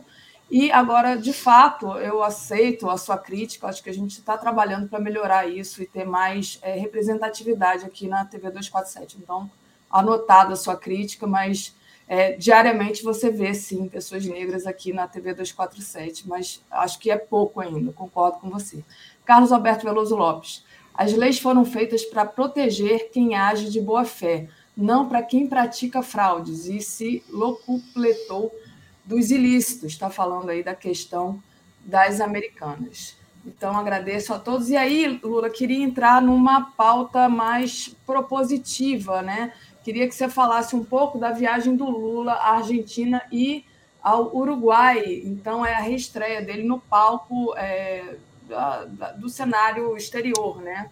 Passo para você falar um pouquinho sobre isso. Sim, claro. Veja, o, o presidente Lula está indo à Argentina e Uruguai, que foi incluído agora, é, é, ontem, no roteiro de paradas dele, e de maneira muito inteligente na, na, na geopolítica regional, porque o Uruguai é hoje né, administrado por um governo né, de centro-direita né? e a Argentina por um governo de centro-esquerda. Então, o Lula trabalhou esse peso é, político num momento crucial para a região, porque há um golpe em marcha no Peru.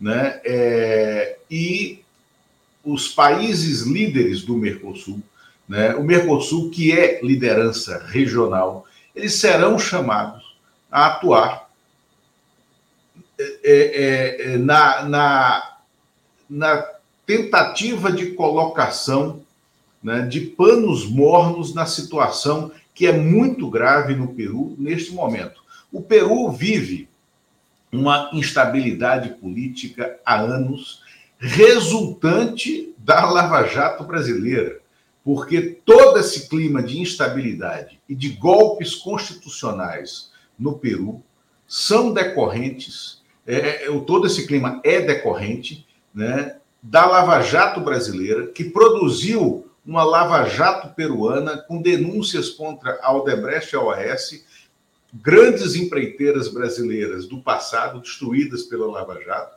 que também eram as maiores empresas de construção civil do Peru, que viviam um momento glorioso econômico até 2015, quando começaram as denúncias. De lá para cá, é, é, um ex-presidente denunciado por eles se suicidou, vários outros, acho que tem três, tirando né, é o Fujimori, que está na cadeia por outros crimes, por crime contra a Constituição, por crime de tentativa de imposição de uma ditadura. É, é, você tem três, três ex-presidentes presos ou com prisão decretada né, é, em razão desse processo da Lava Jato. Né? O último presidente caiu, assumiu a sua vice dentro. O último presidente caiu, né, é, é, é em razão de um alto golpe que ele tentou, assumiu a vice que não tem estrutura política para manter. O Lula, então, inicia pela Argentina, como já estava combinado né, é, com o presidente Alberto Fernandes, essa, esse périplo, essa reconstrução da imagem do Brasil como liderança regional. E aí, no meio da organização da viagem, é, o Lula percebe que, para legitimar essa liderança que ele já tem e que o Brasil já tem, é, ele precisa fazer uma escala no Uruguai, na volta. Foi o que ele fez para um equilíbrio ideológico, um governo de centro-esquerda, um governo de centro-direita, né, e o Lula conversando com todos. Né? Então, a, a sabedoria política do Lula, mais uma vez, se coloca né, ao traçar essa, esse roteiro de viagem. E na Argentina, né, sobretudo na Argentina, pelo peso da economia argentina, que é não mais a terceira, que já foi, a quarta economia né, latino-americana, primeiro Brasil, segundo México, terceiro Colômbia, quarta Argentina, né, mas Brasil e Argentina juntos têm o poder de estruturar qual será a linha condutora do Mercosul aqui internamente e na negociação geopolítica estratégica sobretudo com China e com o mercado comum europeu. Né? Então, Lula é, inicia na próxima semana essa abre né, essa nova agenda internacional na acho que é dia 8 de fevereiro ele estará nos Estados Unidos com o presidente Biden né? É, então Lula retoma né, é, um protagonismo brasileiro primeiro na região nas Américas e depois o Lula é, é, construirá, reconstruirá essas, essa, essas negociações internacionais do Brasil que os ministros Fernando Haddad e Marina Silva representaram muito bem em Davos, né? recolocando a questão econômica e ambiental na pauta, recolocando o Brasil como protagonista no centro desses debates né? E tu, o desfecho disso se dará em julho, quando o presidente Lula vai ao encontro dos BRICS na Índia e o Brasil se tornará a, o país líder dos BRICS, receberá né, essa, essa, essa liderança, esse cetro né, virtual do Narendra Modi, primeiro-ministro indiano Né? E durante dois anos, ou seja, por metade do mandato dele, o presidente Lula liderará o bloco dos BRICS. Maravilha, Lula. Lula cometi um, um pecado aqui horrível. Não, não, mencionei a Camila França, nossa querida Camila, nossa querida baiana, aqui, quando eu falava aqui da representatividade. O Jairo Cabral diz Luiz Costa Pinto para presidente do Santa Cruz. Não entendi a piada, mas talvez você entenda. Não, não porque é isso, Daphne. O Santa Cruz é um time de futebol do mundo. Né? É um time. Então, tá.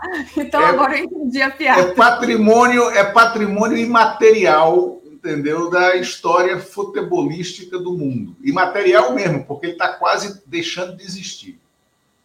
Muito bom. E o Mark diz: nesse passo, Lula preocupa a notícia trazida pelo Atush de que o Brasil abre mão da presidência dos BRICS. É alguma coisa aí. É enfim, que foi colocada mais cedo pelo Atush, não está confirmado ainda. Elizabeth Pereira, conheço o canal e a Daphne compreendeu minha crítica, pois é construtiva. Não podemos apresentar a Daiane e o André como a cota do canal. Qual é o total de colaboradores da TV 247? Quantos são negros? É, eu entendi, Elizabeth, exatamente. Acho que a gente está construindo isso, né? A gente, eu queria dizer que nós temos um olhar atento para isso e te agradeço demais aqui a colaboração. Lula, queria te agradecer demais a sua participação, a sua companhia, a sua análise. E aí a gente está mudando um pouquinho, né? Daqui a pouquinho entra a Natália. O Brian passou para outro dia porque estava concentrado essa questão internacional aqui com o Brian e a Natália na sexta-feira. Então o Brian vai vir na, é, na terça. A gente vai, é, é, digamos assim, separando os horários para ficar mais dinâmico para vocês. Obrigada, Lula. Beijão. Maravilha, obrigado, Daphne. Obrigado quem esteve conosco até aqui. Valeu. Comentário de Natália Urbano. Oi, Natália, tudo bem?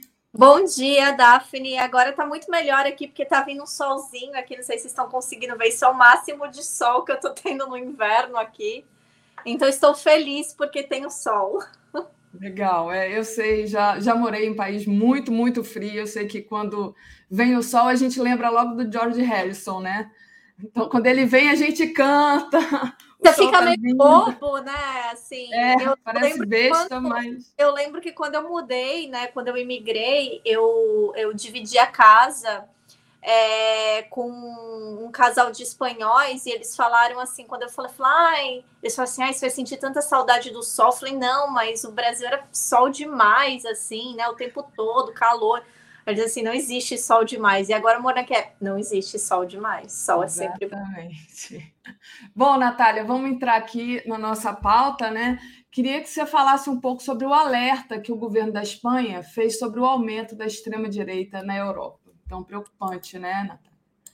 Então, Daphne, o interessante foi que o Pedro Sanches, né, que é o primeiro-ministro da Espanha, ele falou, né, em Davos que é, está aumentando muito, não somente a extrema direita de forma, é, é, vamos dizer assim, miliciana, né, ou dos grupos é, é, é, que, que atuam fora do ambiente, né, político mas justamente grupos que estão atuando dentro das instituições políticas, principalmente dentro da União Europeia. E aí a gente lembra, né, coisas que eu já tenho falado aqui faz tempo, né, por exemplo, o Vox, né, que tá, que é um partido de extrema direita espanhol, é um dos maiores partidos da Espanha atualmente e o Vox, é, ele trabalha dentro do parlamento espanhol em questões internacionais para tentar minar, por exemplo, os movimentos de esquerda da América Latina.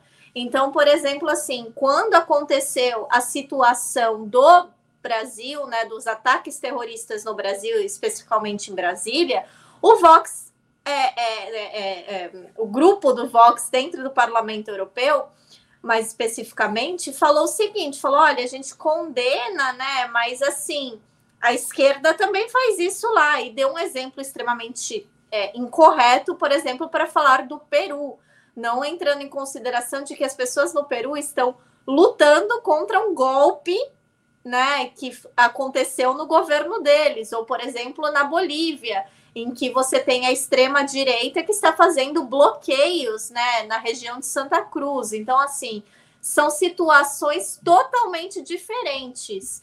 É, no, as pessoas do Peru estão nas ruas pedindo né, eleições. No Brasil, a gente teve terroristas da extrema direita não querendo eleições, querendo um golpe militar, querendo colocar o Bolsonaro como líder supremo, enfim.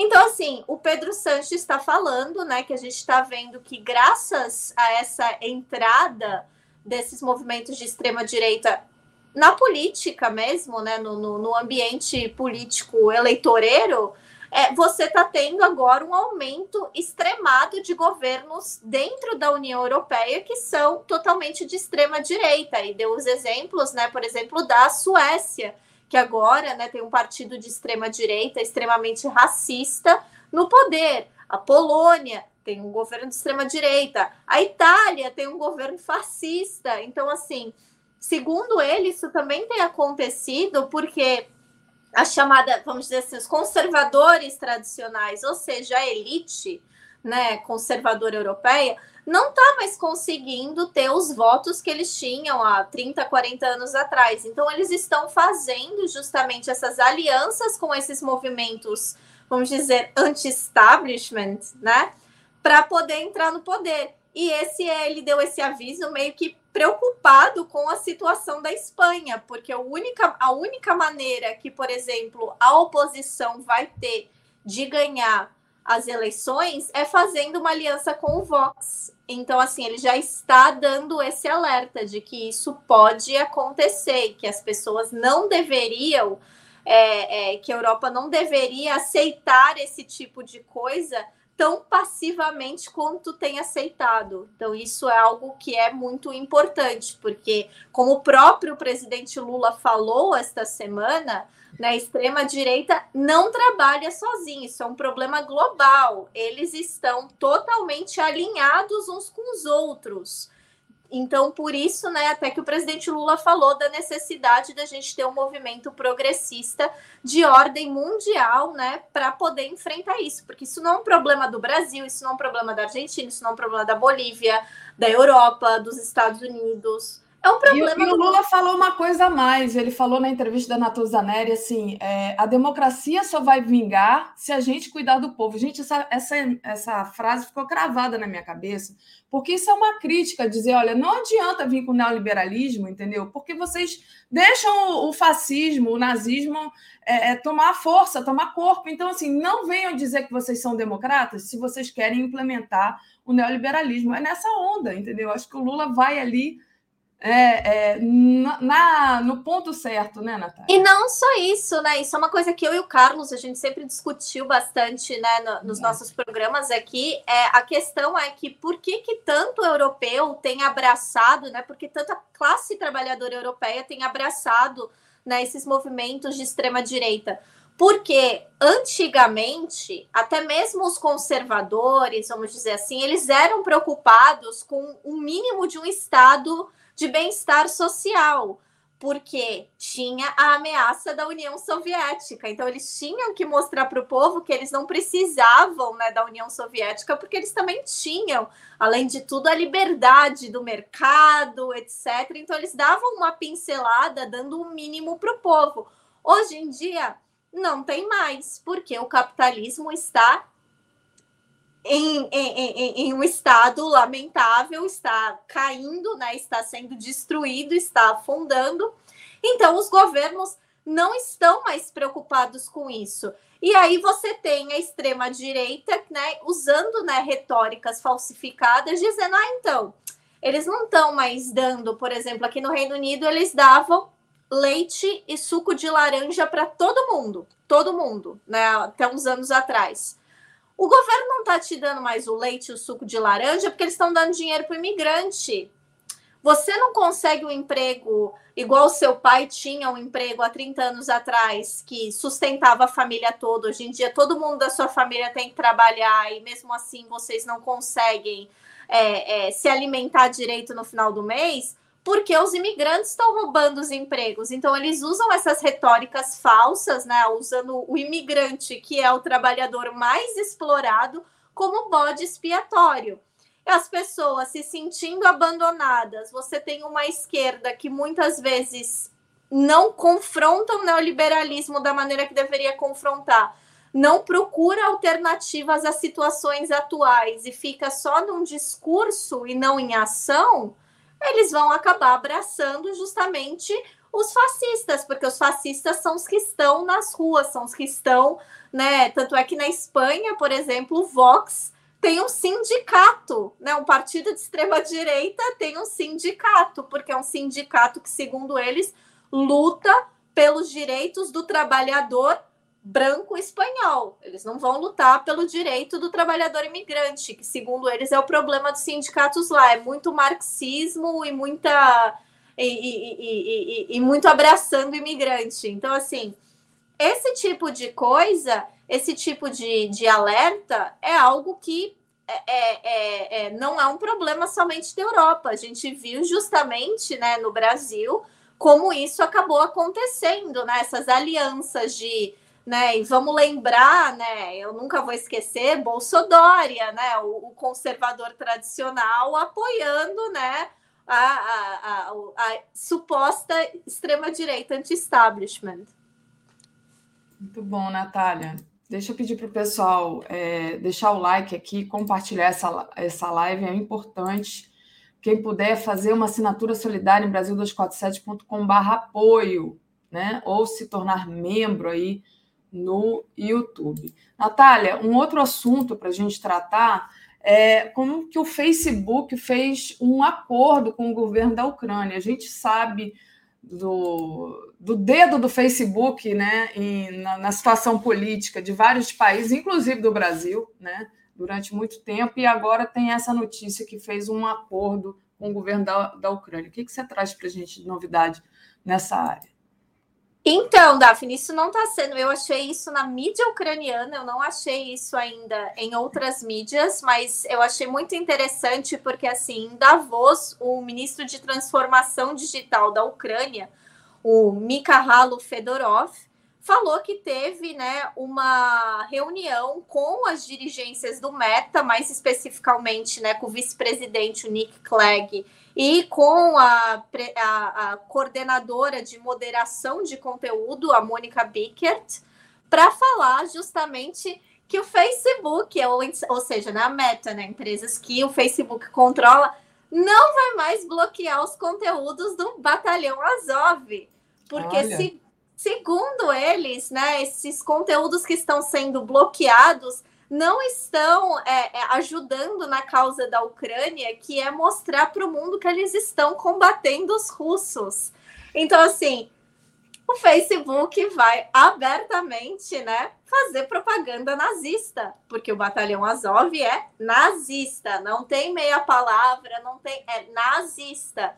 Então, né, para ajudar a Ucrânia nessa guerra é, é, é, que eles são tão vitimizados, etc., eles vão precisar que, que as redes sociais permitam né, que eles continuem disseminando né, e batendo palma e aplaudindo e que o mundo continue ajudando os nazistas deles.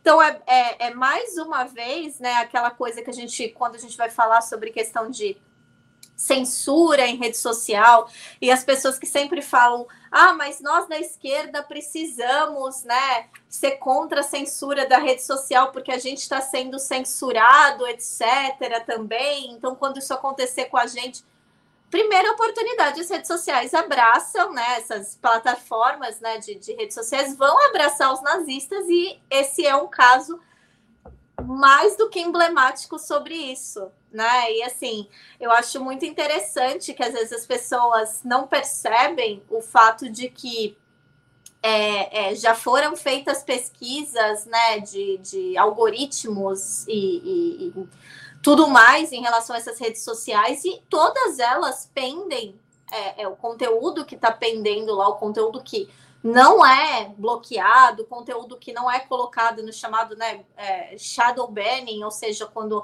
a rede social esconde o seu conteúdo, é um conteúdo da direita, é um conteúdo conservador, é um conteúdo muitas vezes fascista, que é o que a gente está vendo.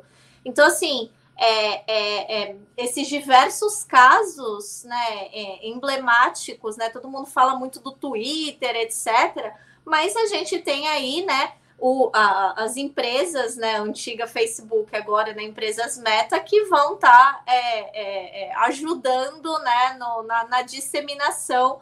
E também, né, a gente tem que lembrar que eles vão usar essas redes sociais para recrutar mais pessoas. Então, isso é problemático para o mundo todo, porque a gente, inclusive, encontrou, né? Existem evidências, né, que no Brasil existiu uma célula de recrutamento para o batalhão Azov, isso antes da guerra da Ucrânia. Então, a gente é, é, é, é sabe que eles já trabalham né, com, com esse recrutamento por redes sociais há muitos anos bem complicado essa questão de liberdade de expressão a todo e é, total e restrita, né? E, e dar apoio e dar força para discurso nazista, né? Enfim, é, a gente tem muito ainda que discutir sobre isso. Queria agradecer a entrada aqui da Celina Sodré como membro. Fala, Natália. E eu acho assim muito interessante porque é, aí você pega, por exemplo, né, esses heróis né, da, da, da liberdade de expressão, né, de, de podcaster, o jornalista estadunidense é, que é, é, diz que é de esquerda, mas está sempre abraçando nazista. Que eu não vou falar o nome dele porque depois ele vai me processa, porque ele adora a liberdade de expressão, exceto quando alguém critica ele, né? Foi, já chorou porque chamaram de seu Ladir do Intercept. Foi ameaçar de processo o perfil que fez isso. Então, né, não vou nem mencionar o nome dele. Mas é, é muito interessante que isso é muito. É, é, é, é só tem um lado, né? Você tá olhando. Eles nunca abraçam justamente as pessoas da esquerda que têm o seu conteúdo colocado é, sobre shadow banning. Eu, por exemplo, com, com o Brasil Wire, é, é, gente, eu faço parte do site. Se eu quiser ter acesso a, a, aos tweets do Brasil Wire, eu tenho que procurar no meu Twitter, né, através da arroba, porque eles já não aparecem mais na minha timeline. É, e isso é uma coisa que a gente é, lá do site, eu, Brian, Dan, a gente já estava reclamando isso há anos, anos de que a, o nosso conteúdo vem sendo escondido. Facebook a gente já tinha desistido assim faz tempo, mas no Twitter principalmente o conteúdo já estava sendo escondido há muito tempo, muito antes das eleições. Nas eleições piorou, porque nas eleições a gente foi hackeado, é, bloqueado, enfim, né? Não conseguia nem acessar o nosso site. O site foi totalmente apagado. Mas assim, depois da gente ter conseguido recuperar, etc., a gente não, não, não, não tem acesso a isso. É, os meus queridos né, do, do, do, teste das massas, né, eles é, é, perderam, desde que eu lembro, assim, acho que umas três ou quatro contas de, de, de Twitter, contas de Facebook, agora acho que eles só estão no Instagram por conta né, de, de, de sabe, desisto, né? Porque você vai, você gasta tempo, né? Produz conteúdo, vão lá, não, você está bloqueado. Então, assim, essa é, é, essa suposta né, indignação é sempre a indignação. Não, mas vocês estão bloqueando o, o, o, conteúdo dos nazistas ucranianos. Olha que absurdo, mas como é que a gente vai vencer a guerra se a gente não tem esse conteúdo disponível? E aí a gente não está nem falando isso, a gente tem que lembrar lá no começo né, do, do conflito como eles usaram as redes sociais, inclusive Twitter, né, do governo, para tentar recrutar pessoas. E aí você lembra que no mundo todo apareciam um, um, um, povo, né, que até jornalistas cobriram isso, aparecendo na frente da embaixada da Ucrânia pedindo como é que eu posso ir, como é que eu posso ir. Aí a gente lembra, né, dos brasileiros, né, que foram, é, é, tantas outras pessoas que foram. Por quê? Né? Porque ah, vou defender a liberdade da Ucrânia? Não, porque eu quero, né, encontrar com meus parça nazi. Então, assim, isso tem acontecido, não é de hoje, e isso vai. É, tanto é que o Facebook bloqueou o conteúdo do Batalhão Azov é, por motivos né, de, de radicalização, vamos dizer assim. né? E agora, né? Ah, não, a guerra está em um momento muito difícil, a gente precisa, né, da, da, da ajuda das redes sociais. Segundo até o próprio ministro, né, as redes sociais é, têm um papel essencial nas, é, na, na, na, nesse conflito, que é de mostrar como eles estão resistindo e lutando, né, para manter o país deles intacto. Então, assim, é, eu acho que eles ainda acreditam que além dessa de, de, do, da questão do recrutamento, que eles vão poder usar esse conteúdo para radicalizar mais pessoas e disseminar mais ainda, né, russofobia. Aí vão disseminar conteúdo de ódio para todo mundo que quer se manter isento do conflito da Ucrânia, é, conteúdo de ódio para aquelas pessoas que apoiam a Rússia. Então, assim, é, vai ser um momento assim muito complicado. Legal, Natália. É, o pessoal pediu aqui um, um, corte da sua fala e eu queria que você dissesse para a gente o que, que vai rolar hoje no Veias Abertas então, hoje no Veias Abertas eu vou estar com o querido Hugo Albuquerque, o editor da revista Jacobin Brasil e também, né, é, publisher da Autonomia Literária, né, quem não conhece, é uma editora maravilhosa, publica vários livros muito bons, né, de, de conteúdo da esquerda. E a gente vai falar por que está tendo um apagamento midiático dessa questão do Peru. O Peru já atingiu mais de 50 mortos, né? Ontem, uma criança, né, um menino de, de 15 anos, foi assassinado. E você teve, ao mesmo tempo que esse menino foi assassinado, você teve, né, a golpista, né, porque eu não vou chamar a Dina Boluarte de presidente, porque ela é golpista, é, dizendo que essas pessoas que estão na rua estão fazendo arruaça, que elas não têm nenhuma agenda política, sendo que tudo que elas estão fazendo lá é justamente parte da agenda política.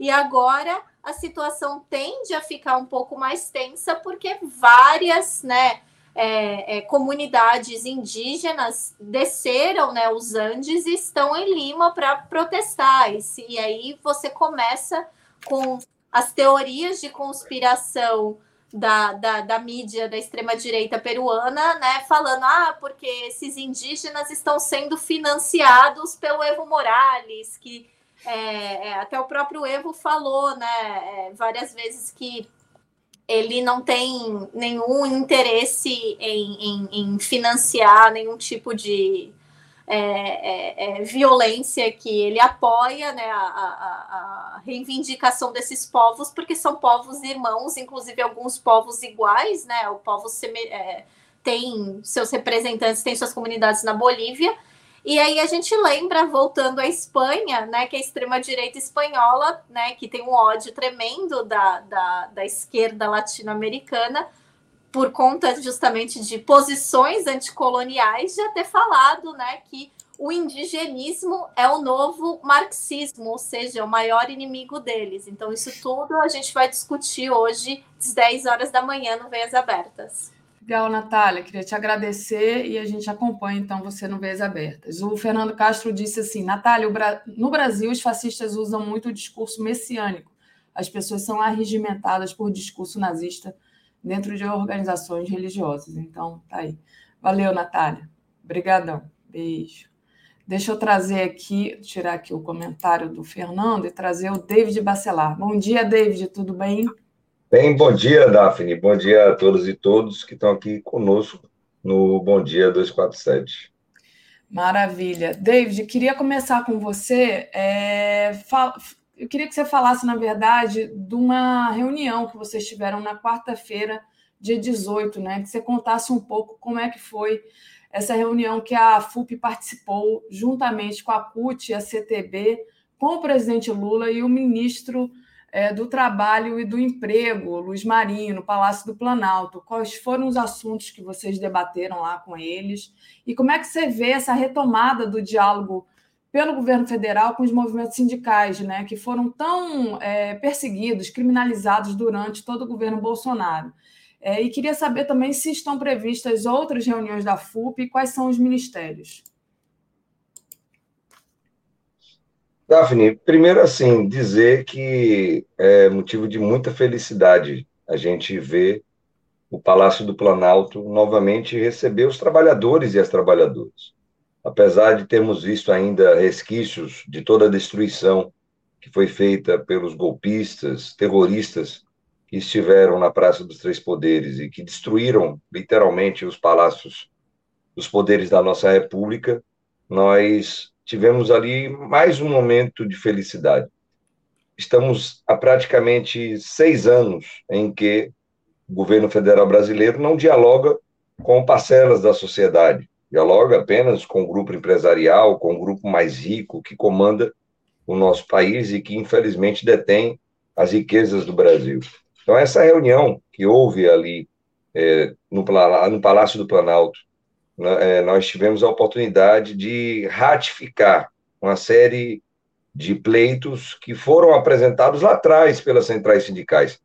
Não sei, Daphne, se você lembra aqui, se o companheiro ou companheira que está conosco vai se lembrar, nós, nós estivemos aqui no Bom Dia 247 falando sobre aquela reunião que houve em São Paulo, em que as centrais sindicais apresentaram e entregaram a pauta da classe trabalhadora ao presidente Lula e ao vice-presidente Geraldo Alckmin. Uma pauta densa, mas que continha temas que foram debatidos e, mais do que isso, onde houve um compromisso, tanto do presidente Lula quanto do nosso companheiro Luiz Marinho, hoje ministro de Trabalho e Emprego, para com essa pauta. Então, nesse dia, Daphne, nós vimos ali é, e ouvimos ao vivo o presidente Lula e o companheiro Marinho, ministro do Trabalho e Emprego, dizerem que, primeiro, haverá uma política de valorização do salário mínimo. Todo mundo se lembra aqui que durante os governos do presidente Lula e também do primeiro governo da presidenta Dilma, nós tivemos a classe trabalhadora sendo valorizada. O salário mínimo ele teve uma valorização, ou seja, ganho real, ou seja, ganho acima da inflação, de 74%, o que faz, obviamente, com que todas as categorias do Brasil elas tenham um processo de valorização dessa base salarial que dá um norte para as negociações coletivas em todo o Brasil, ou seja, para os acordos coletivos de trabalho e para as convenções coletivas de trabalho. Teremos aí no máximo até 90 dias, para que um grupo de trabalho tripartite, formado pelo governo, pelas centrais sindicais e pelo patronato, para que esse grupo de trabalho elabore uma proposta a ser apresentada ao Congresso Nacional para essa política de valorização do salário mínimo. A gente se lembra que lá atrás, quando o companheiro Marinho ele foi ministro, essa proposta ela foi apresentada e foi aprovada no Congresso Nacional por conta disso, nós tivemos 74% de ganho real de salário. Ou seja, o salário mínimo ele subiu 74% acima da inflação durante esse período de 13 anos. Então, a expectativa é grande com relação a esse tema. Segundo, nós até encontramos, Daphne, um abraço aí para o grande companheiro Galo, liderança nacional dos trabalhadores e trabalhadoras que trabalham entregando produtos via aplicativos e que são super explorados por essas plataformas que ganham muito dinheiro em cima da mais-valia que o trabalhador e a trabalhadora gera a partir da sua força de trabalho. O presidente Lula, o companheiro Marinho, falaram sobre a necessidade de nós regulamentarmos essa profissão, dessa profissão sair da informalidade, desses trabalhadores e trabalhadoras terem proteção, terem segurança, terem um limite de carga horária de trabalho, e mais do que isso, terem o seu trabalho valorizado, recebendo de uma forma justa por aquilo que eles trabalham.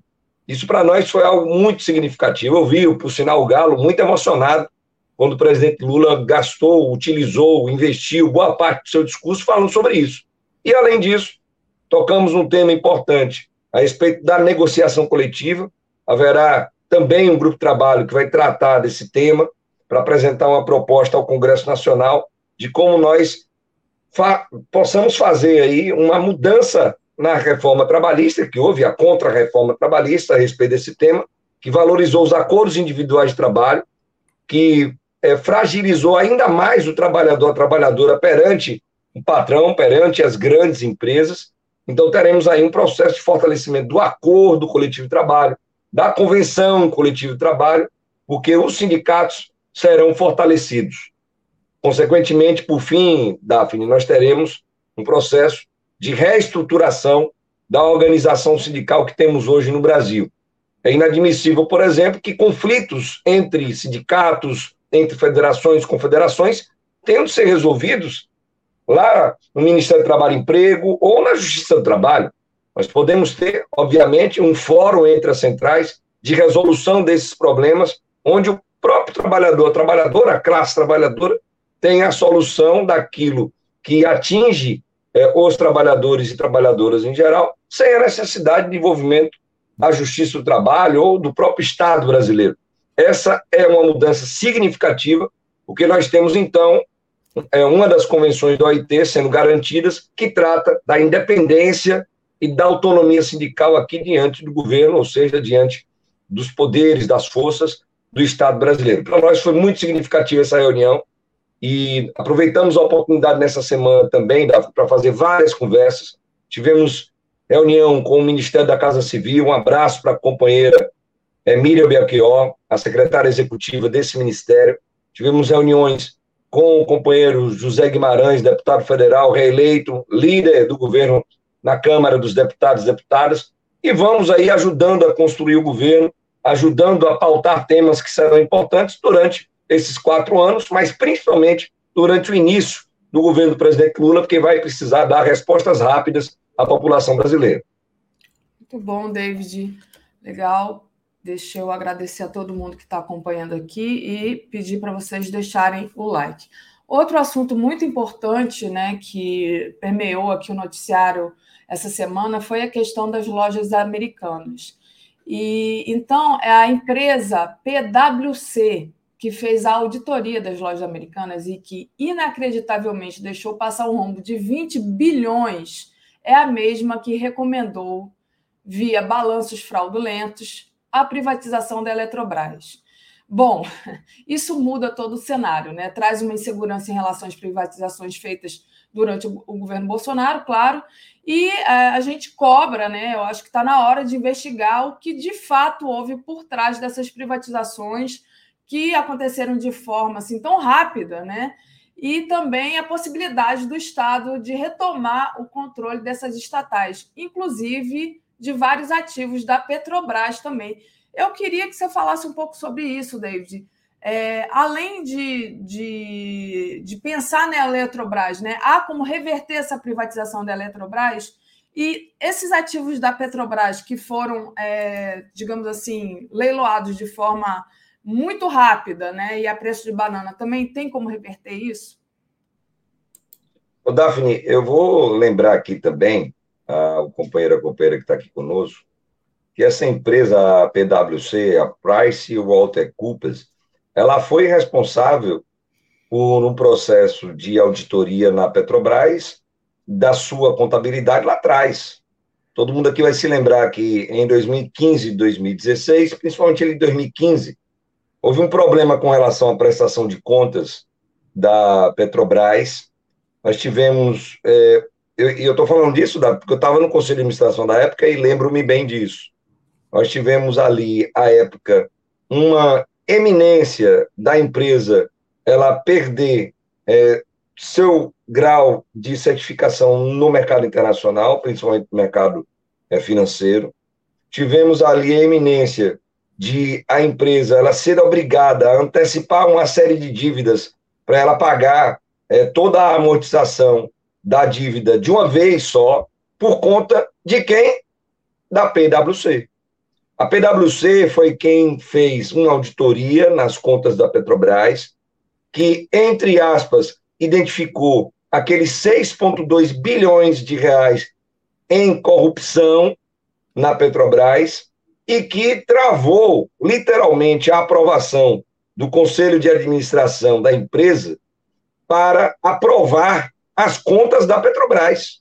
Então, a PwC já é veaca em fazer isso. Veaca é um negócio aqui da Bahia, que quem é baiano sabe muito bem o que, é que eu estou falando. É veaca porque é vezeira, é vezeira em fazer coisas erradas. Então, estamos falando de 2015, 2016, sete, seis anos atrás.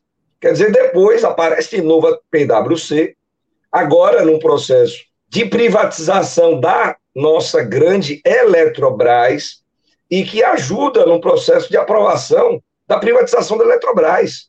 É óbvio, Daphne, que como nós vínhamos falando, mandar um abraço aqui para todos os eletricitários, eletricitários do Brasil, trabalhadores e trabalhadoras da Eletrobras, da Eletronorte, da Chess, das Furnas, que infelizmente estão ameaçados de serem demitidos, demitidas, mais do que isso, que por conta dessas demissões que estão sendo feitas já, nós temos um risco sim de termos apagão de novo no Brasil. Não só são os terroristas fascistas que estão derrubando as torres de transmissão em todo o Brasil, já são 13 agora, tentando derrubar o sistema elétrico brasileiro, não. Nós temos aí um processo de privatização que está botando trabalhador e trabalhadora para fora e que ameaça o sistema energético brasileiro. Podemos ter apagões, sim. Então, a PwC ela ajudou também no processo de privatização da Eletrobras. E no sistema Petrobras não é diferente. Não é diferente. Nós tivemos no sistema Eletrobras uma série de privatizações que foram ratificados por empresas de auditoria como a PwC. Então, sim, Daphne, nós que estamos defendendo junto ao Supremo Tribunal Federal Brasileiro, junto à Suprema Corte Brasileira, que o julgamento de mérito dessas privatizações, nós tenhamos então a justiça sendo feita, dizendo que, ó, essas vendas, essas privatizações, elas foram ilegais, elas foram inconstitucionais, tiveram problemas na valuation, ou seja, na avaliação dos ativos que determinaram preços abaixo dos valores de fato desses ativos, mas que também não houve processos licitatórios, não houve debate com a sociedade, não houve o aval, a aprovação do Congresso Nacional Brasileiro. Então, sim, há possibilidades das privatizações que foram feitas pelos governos Temer e pelo governo Bolsonaro, de nós termos aí reversão de privatizações, como, por exemplo, principalmente as privatizações das nossas refinarias.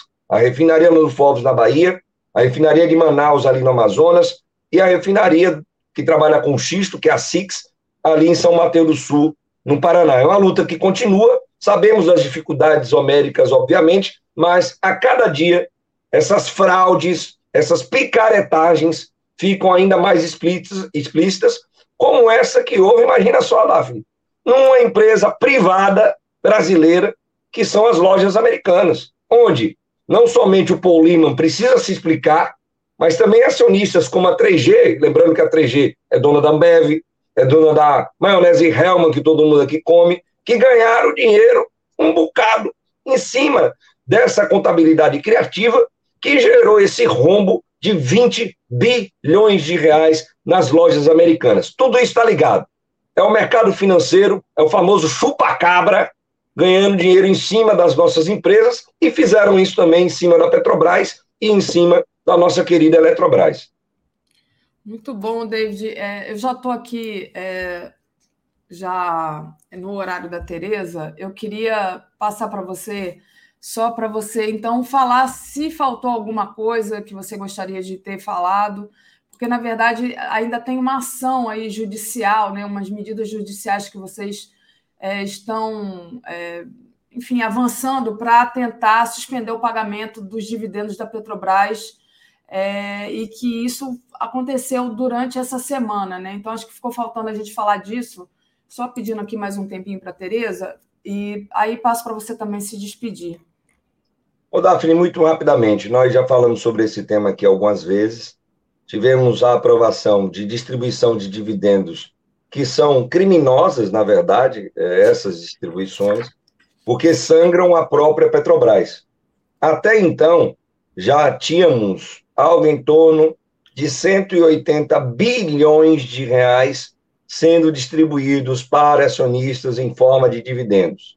Com essa última aprovação, da gestão bolsonarista da Petrobras, que ainda está lá, viu, Daphne, sentada na cadeirinha do Conselho de Administração, na diretoria da Petrobras. Aprovaram agora, então, mais um pagamento de 22 bilhões de reais. Estamos falando, então, de 204 bilhões de reais que estão sendo saqueados, literalmente, da Petrobras, para pagar dividendo para acionistas, principalmente acionistas estrangeiros. Isso prejudica o futuro da empresa, porque eles utilizaram reservas de lucro da Petrobras, o que prejudica, então, a capacidade de investimento da Petrobras para que ela possa observar o seu futuro. Estamos falando de projetos que estão para serem executados daqui a 5, 7, 10 anos. Então, há um prejuízo, sim, para a empresa por conta dessas decisões que são tomadas. Nenhuma empresa de petróleo, gás e energia fez o que a Petrobras fez. Elas estão distribuindo em torno, Daphne, de 35%, 40% do lucro líquido dessas empresas. Em 2021, a Petrobras distribuiu 104% do seu lucro líquido. 104% do lucro líquido da Petrobras foi entregue para acionista. Então, desde a transição, e lembrando que estava lá por conta de convite do presidente Lula no grupo temático de Minas Energia, nós ali solicitamos a suspensão do pagamento desses dividendos. Eles literalmente cagaram na cabeça da equipe de transição. E agora, com o novo governo, com o presidente Lula, eleito e já empossado, com o ministro de Minas e Energia já sentado na sua cadeira, o ministro Alexandre Silveira, com o novo presidente da Petrobras, o senador João Paulo Prats, já indicado e que ainda não sentou na cadeira, porque não estão deixando, estão dificultando. Essa gestão vai lá e diz: não, nós vamos pagar, além do que já pagamos, mais 22 bilhões de reais. E lasque-se o governo. Esses senhores do Conselho de Administração, da diretoria da Petrobras, sem dúvida alguma, serão responsabilizados, porque houve solicitações do Estado, da União, que é acionista controladora da Petrobras, para não fazerem isso e fizeram. Então, é mais um crime à lesa pátria que estão fazendo para dificultar, obviamente, o futuro do governo do presidente Lula. Mas como a Petrobras, Daphne, é muito grande, muito forte, muito sólida, nós iremos superar isso e faremos com que ela volte a ser essa empresa indutora da economia e do desenvolvimento de todo o nosso país. Quero agradecer aqui a cada um e cada uma que tem nos apoiado nessa luta, mandar um abraço para nossa companheira Tereza, um beijo, Tereza, para você, um beijo para cada um e cada uma que está conosco, mais uma vez, Daphne, sextou com Lula, sempre comemorando com alegria, porque nós somos o governo, agora temos um governo que vai ser o governo que já está demonstrando isso, da esperança, do amor, do diálogo, da capacidade de nós reconstruirmos o nosso Brasil. Um beijo, Daphne. Muito obrigado pela oportunidade. Um abraço a cada um e cada um. Beijo. Valeu, Comentário de Tereza Cruvinel. Oi, Tereza, bom dia. Bom dia, Daphne. Bom dia para o David. Um beijo, se ele ainda estiver nos ouvindo. Bom dia para a comunidade, encerrando essa semana ainda agitada pelas consequências do 8 de janeiro, né? muitas apurações, mas também muito governo voltando ao normal, né? tanto Lula fazendo reuniões, tomando decisões, como os ministros, né? ou seja, nós vamos chegar à normalidade, estamos Verdade. caminhando. Verdade, Tereza, tão bonito de ver, né? O, essa semana, encontro dele lá com os sindicalistas, depois encontro com os reitores, né? Então, Lula vai avançando ali é, nessas pautas tão importantes, né? E queria que você falasse da reunião de hoje, na verdade. O Lula se reuniu hoje com os comandantes militares e com o ministro José Múcio, né? Bom, é, o que, que a gente espera dessa reunião? É, eles vão dizer que o, ao Lula que eles vão punir todos os militares que participaram da tentativa de golpe. Como é que você está esperando essa reunião? Qual a expectativa, Tereza? É. Então, é, tem que enfrentar os problemas em todas as áreas e frentes, né? Não só falar com, os, com bases, com base aliada, com setores que o apoiam, como os sindicalistas, os reitores e tal, mas também apagar incêndios, né? É, no caso das Forças Armadas, é, eu acho que o Lula já falou, já reclamou, já criticou, já pôs o dedo na ferida, já falou que perdeu a confiança em muitos setores, já mandou recados, né, muitos, mas a, a, agora ele está olhando para frente. Né? Não é possível trocar as Forças Armadas. Elas é, são as que temos, são importantes, né? são importantes para o país, para a nossa segurança, é, assim, segurança é, é, do Brasil em relação ao mundo, né? E, e, prestam serviços importantes, sobretudo em áreas como a Amazônia, são importantes da defesa das fronteiras, é, são instituições do Estado, e o Lula está dizendo: olha, é, já critiquei, já apontei, houve falhas, mas temos que conviver, gostem ou não de mim, eu sou o presidente, sou o comandante das Forças Armadas. É, hoje ele vai se reunir com as três armas e o ministro da Defesa, tenho certeza que deixando muito claro: olha, comandante de vocês sou eu. E o que eu espero é que cumpram o seu papel dentro das regras constitucionais. Claro que a agenda oficial, né, o tema oficial da campanha é desculpa, o tema oficial da reunião é analisar é, demandas das Forças Armadas. Né? Nenhum presidente como o Lula é, atendeu a tantas demandas é, necessidades das Forças Armadas de modernização, de aquisição de equipamentos, como os caças suecos da, da aeronáutica, como o, o, é, o, submarino nuclear da Marinha, como novas armas do Exército, né? tanques obsoletos. Né? O Exército está precisando de coisas. A gente viu quando eles foram fazer aquele desfile ridículo na, pra, na esplanada, né? que armação do Bolsonaro. Lembra? Aí, aí apresentaram-se lá com aqueles, can... com aqueles tanques fumacentos, horrorosos. Né? Então, são necessidades. O Bolsonaro bajulou tanto as Forças Armadas, mas não houve uma iniciativa importante de modernização das, delas, né? Da, da, dessas forças, de investimento importante. Isso ele não fez. Né? O que ele fez foi envenenar o, o, alguns setores né, e capturar, né, aliciar parte dos militares para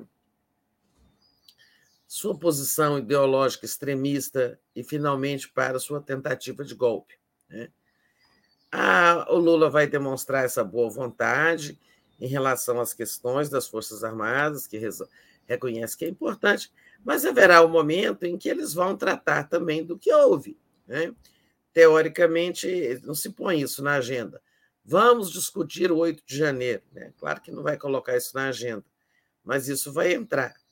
E as notícias que a gente tem é que eles dirão ao presidente que todos os militares da ativa né, que tiverem tido participação serão punidos. E isso é o primeiro e mais importante passo para que as relações entre o governo e as Forças Armadas, entre o presidente, comandante em chefe e as Forças Armadas, retornem a uma, a uma normalidade possível, por mais que existam diferenças, mas é que é preciso conviver, né? É preciso aceitar que o Lula é o comandante em chefe. Punir quem participou é um primeiro passo, né? Acho que, assim, no futuro, no outro momento, pode-se discutir é, algumas questões para atualizar né, as Forças Armadas, digamos assim, como os currículos das academias de formação dos oficiais, que precisam ser atualizados, né? É, como também a questão das promoções, que hoje estão são feitas, as, as promoções são indicações, escolhas dos comandantes. Né? E a Dilma tentou fazer com que isso passasse a ser escolha do presidente da República, ou a presidente da República.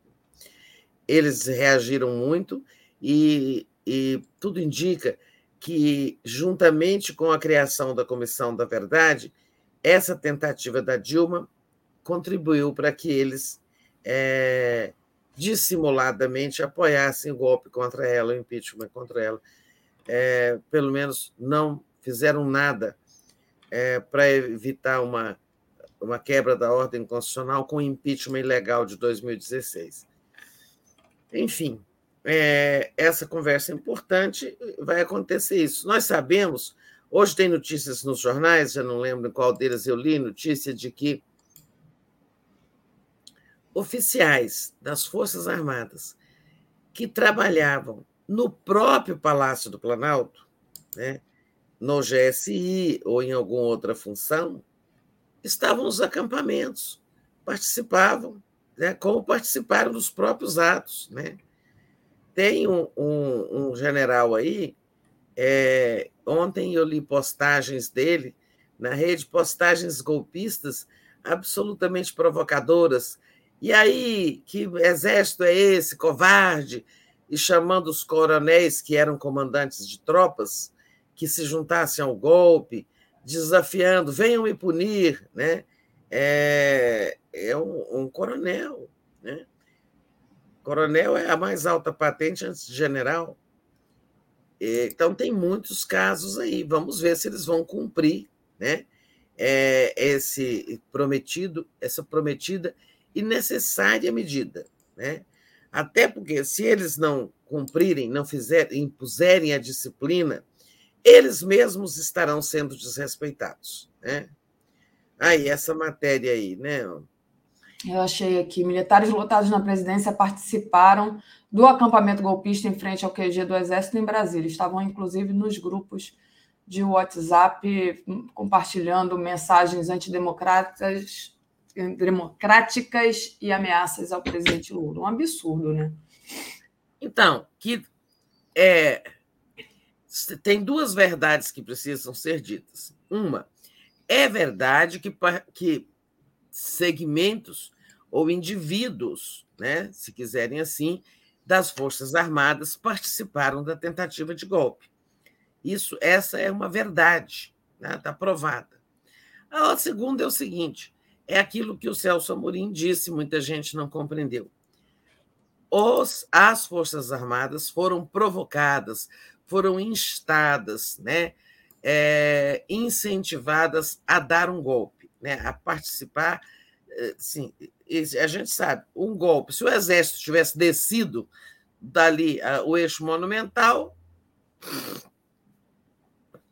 aí não tinha é, Flávio Dino, interventor, nada conseguiria debelar o golpe, né? Já pensou? Se as tropas tivessem descido, né? É, o exército, se quisesse, teria tomado poder. Então, tanto Flávio Dino como o ex-ministro Celso Amorim já disseram isso. Se quisessem, elas teriam né, consumado um golpe. Então, isso também é uma verdade. Né? É, é, do, o que, que resta dessa situação? Olha, os comandos foram legalistas, por mais que a desordem tenha ocorrido na, embaixo, né? de coronel para baixo. É, aí, claro, não estou nem falando de gente da, da, da reserva, aposentados, estamos falando só dos da ativa. Teve muita gente participando, mas é verdade que os comandos resistiram e não foram ao golpe. Então, agora, o caminho é o Lula e eles construírem né, um caminho de convivência, de volta à normalidade, é, e que o Lula possa confiar. Né? Você vê, ele perdeu tanta confiança que está trocando ali, assim, é, pretende desmilitarizar bastante o Palácio, não contar, reduzir a dependência que a presidência da República tem das Forças Armadas seja no GSI, na ABIN, na Guarda do Palácio Residencial, né, o BGP. Não pode prescindir do BGP, o Batalhão da Guarda Presidencial, que não guardou o palácio no dia 8 de janeiro. Mas é isso que a gente espera, né? Uma pactuação dentro, é, uma pactuação entre o presidente e os comandantes militares com a mediação do, do ministro Múcio, nessa reunião importante que acontecerá hoje. Perfeito. Hoje, dia 20, quer dizer, é, 12 dias depois do 8 de janeiro, estamos chegando finalmente aí a primeira. Já teve uma conversa, né? Mas essa agora é assim, a tentativa de acertar o passo. É verdade. É, a Marisa Berkermast pede um favor de fazer uma, um, pedir um corte da fala do David. Já pedi, Marisa. Professor Fernandes, Daphne, o golpe militar na minha escola está marcado para segunda, dia 23, audiência pública arbitrária. Tem o contato da Andréa Cruz, por favor? É, tenho sim, professor Fernandes. Você passa para mim um e-mail que eu vou encaminhar para a Andrea. É, o meu e-mail é daphne.brasil247.com.br. Eu não sei o e-mail da Andrea Truz de cabeça. Passa para mim que eu passo para ela, fica mais fácil assim. O Gi Rabelo. O que, é esse golpe do dia 23 aí? É uma alguém... audiência pública é, que ele está dizendo que vai acontecer na escola que ele trabalha. Então. É, hum. É, sem mais isso. detalhes, é. Tá. É, sem mais detalhes, vamos descobrir quando ele quer falar sobre isso. E eu tinha indicado, porque a André tem feito um bom trabalho em relação a, a gente fez, né, logo no começo dessa é, militarização dessas escolas cívicos militares, a gente fez umas entrevistas. Depois a Andréa continuou com esse tema da educação, fazendo entrevistas aqui na TV 247. Então, aí eu, eu falei outro dia, ele mandou um superchat, falei, é, é vamos ver com a Andréia. Então, pode ah, mandar um e-mail para sobre esse assunto das escolas cívico-militares. Márcia, é, não, o Gi Rabelo diz, Tereza, Lula tem que reconhecer que teria poderoso armamento de guerra com a mídia progressista. Bora convencê-lo disso com uma campanha pelo 247. É, Márcia Ribeiro, com, ah, a Márcia está mandando aqui um, um recado para o Alex. Márcia, você está vendo muito atrasada essa live, mas te agradeço, dizendo que é um tiro no pé, lutamos tanto com dias de governo, uma CPI. Então, ela está falando da CPI aqui. É, o Lula disse que ele é contrário à CPI, inclusive, né? Mas sobre essa essa mensagem aqui de Girabelo, que fala sobre a TV 247 como um bom armamento aí a favor do Lula. É, o Lula acompanhou a TV 247 aqui muito tempo, mandou cartinha para gente, inclusive, ó, tem uma aqui, ó, cartinha do Lula. Então, Tereza, é, o Lula sabe, né, que é, a gente deu sustentação à inocência dele, enfim, trouxemos aqui a verdade, né, enquanto havia uma campanha de disseminação de ódio e uma campanha de disseminação de mentiras, inclusive inculpação dele que era inocente. É isso, Tereza. É, a, a política de comunicação do governo não está clara, talvez não esteja definida, né? Eu sei de uma coisa: o governo não pode errar na política de comunicação. É, eu acho que ele, ele não deve externar é, nenhuma, nenhum favorecimento à mídia independente, mas também não pode nos discriminar. Né? É, em relação à mídia comercial, acho que é preciso tratar com mais equidade os veículos. Né? E é preciso é, é fortalecer a mídia pública, representada pelos canais da EBC. Mas eu acho que estão quebrando, batendo cabeça um pouco ainda em algumas questões. Vamos ver. É muito cedo, o governo foi muito tumultuado pelo golpe, então as coisas não caíram no lugar ainda, tem né, muita, muita espuma flutuante do, do golpe turvando aí né, as ações, a definição de estratégias. Sei que o Lula não pode errar, é, na relação é, com os meios de comunicação em geral. Tá? Nós não queremos favorecimento. Né? A mídia independente sobreviveu a duras penas, com dificuldades, mas sobreviveu aos quatro anos é, do bolsonarismo, com perseguição e tudo, é, e não está querendo favores do governo, mas também não quer ser discriminada, né? quer ser tratada com equidade. É, é, isso. é isso. Tereza, é, vou colocar uma matéria que está aqui na nossa home, que é sobre a revolta dos leitores da Folha. Né? Ontem a gente falou é, bastante dessa, daquela foto, é, a polêmica foto, né, com o Lula estilhaçado no peito. É, eu queria falar um pouco sobre isso, né? o que, que na tua concepção, o que, que foi aquilo, né? Se não foi um, um, uma, um discurso de ódio, né? O que, que foi? Mais espaço para você. Então, é, é, o dia ontem foi né, é, muito agitado nas redes sociais por essa fotografia, é, que pode ser uma foto de arte, como diz a sua autora, né, Gabriela, esqueci o sobrenome, né? É, disse, fotojornalismo é arte. Não. Fotografia é arte. a, a fotografia em si é uma arte. É, Gabriela Bilol, o nome dela, tá? É, Gabriela Bilol. Ela disse que o fotojornalismo é arte. Não. A, o fotojornalismo é o uso da imagem fotográfica para valorizar a informação. Né? O jornalismo impresso, digamos, relata um fato, né? um fato como, por exemplo, o tentativa de golpe do dia 8, e ilustra e reforça a narrativa de texto com as fotografias, que devem ser capturadas no instante dos fatos. Né? São, é o registro instantâneo dos fatos. Agora, essa fotografia do fotojornalismo, o registro dos fatos, ele pode ser feito com arte, com mais ou menos arte.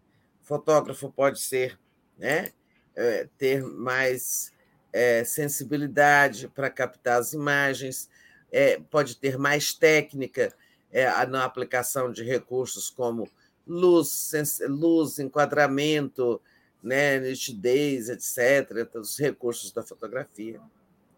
Mas é a captação do instante. Isso que ela fez, difundir na mesma imagem vidraça estilhaçada do Planalto com a imagem do Lula, ainda mais o Lula abaixado, com a cabeça baixa, arrumando a gravata, como quem tivesse levado um tiro no coração, né? isso não é fotojornalismo. Pode ser arte, Tá? É, eu até não diria que de bom gosto, porque ela quer, é, ela deu uma interpretação à sua própria foto ontem, dizendo que ela rea, que essa fotografia fala que o Lula resistiu apesar da tentativa de golpe. Não, não é isso que a imagem passa. Né? a imagem sugere que o Lula leve um tiro no peito. Né? Essa, aí a, a charge de quem é essa? Do Aroeira. A Aroeira, fez essa charge ontem. Né? E acabou que, como é, você começou falando, né, e eu trouxe também aqui a matéria, é, um, o que gerou foi uma grande reação do público, né, dos leitores, contra a Folha. Então, tá aí a charge do Aroeiro. É, muito interessante. Pois é, essa. É, nós não vamos saber exatamente o que, é que a Folha pretendeu ao exibir a foto da Gabriela Biló na primeira página. Porque a responsabilidade aí de vai para a primeira página ou não vai é, é do jornal, é do seu uhum. editor. Né? A Gabriela, a fotógrafa, fez a foto. Né? mas ela não teria saído na primeira página se o comando do veículo não quisesse. E qual é a mensagem? É, nós não saberemos, né? Ou sempre está em aberto, a leitura está em aberto. Mas ela fala, é, ela sugere um, peito do, um tiro no peito do Lula, num momento, sabe, delicadíssimo do país, né? um momento de, da, que a violência ainda está no ar, né? a violência do golpe ainda está no ar, as investigações estão em curso, os bolsonaristas devem estar raivosos, né? porque perderam, porque foram derrotados na tentativa de golpe, porque muitos estão presos, outros estão sendo procurados. Agora mesmo está acontecendo uma operação da Polícia Federal contra financiadores, né? É, tem todo esse quadro aí agora de punição, e isso também atiça o ódio. E vamos com, né, combinar. Quando um golpe fracassa, uma força política extremista parte para o quê? Para o terrorismo e outra forma, do tipo, é, nosso golpe fracassou, então a, nós não derrubamos o governo, o jeito agora é eliminar o Lula. Eu, inclusive, li, já comentei isso aqui, é, uma pessoa me. Uma pessoa me, me repassou mensagens que marido dela coletou em grupos de WhatsApp de CACs, né? esses colecionadores de armas aí, em que eles diziam o seguinte: é mais fácil matar o Lula do que derrubar o governo. É, o outro dizia assim: com 500 mil a gente contrata um atirador de elite. É, e o outro dizia: ah, não é difícil ali, tem muitos pontos de mira, não sei o quê. Ele anda muito, ele se expõe muito. Um atirador de elite resolve esse problema rapidinho, facilmente. Entende? Então, existem planos de assassinato para o Lula. Né? Hum. É, eu acho que a foto ela atiça quem tem esse tipo de, de, de, de pensamento, né? E ela Essa também gente diz bem. É, ela pode também estar traduzindo é, o próprio sentimento do jornal em relação ao Lula, né? A não hum. tolerância. Né? Isso. É, aqui o comentário do nosso amigo jornalista Chico Teixeira. A foto da Folha é uma armação montada, premeditada.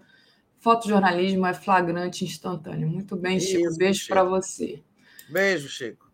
É, Tereza, deixa eu agradecer aqui a Márcia. Ah, não, a Márcia eu já tinha agradecido, eu já, já tinha lido aqui.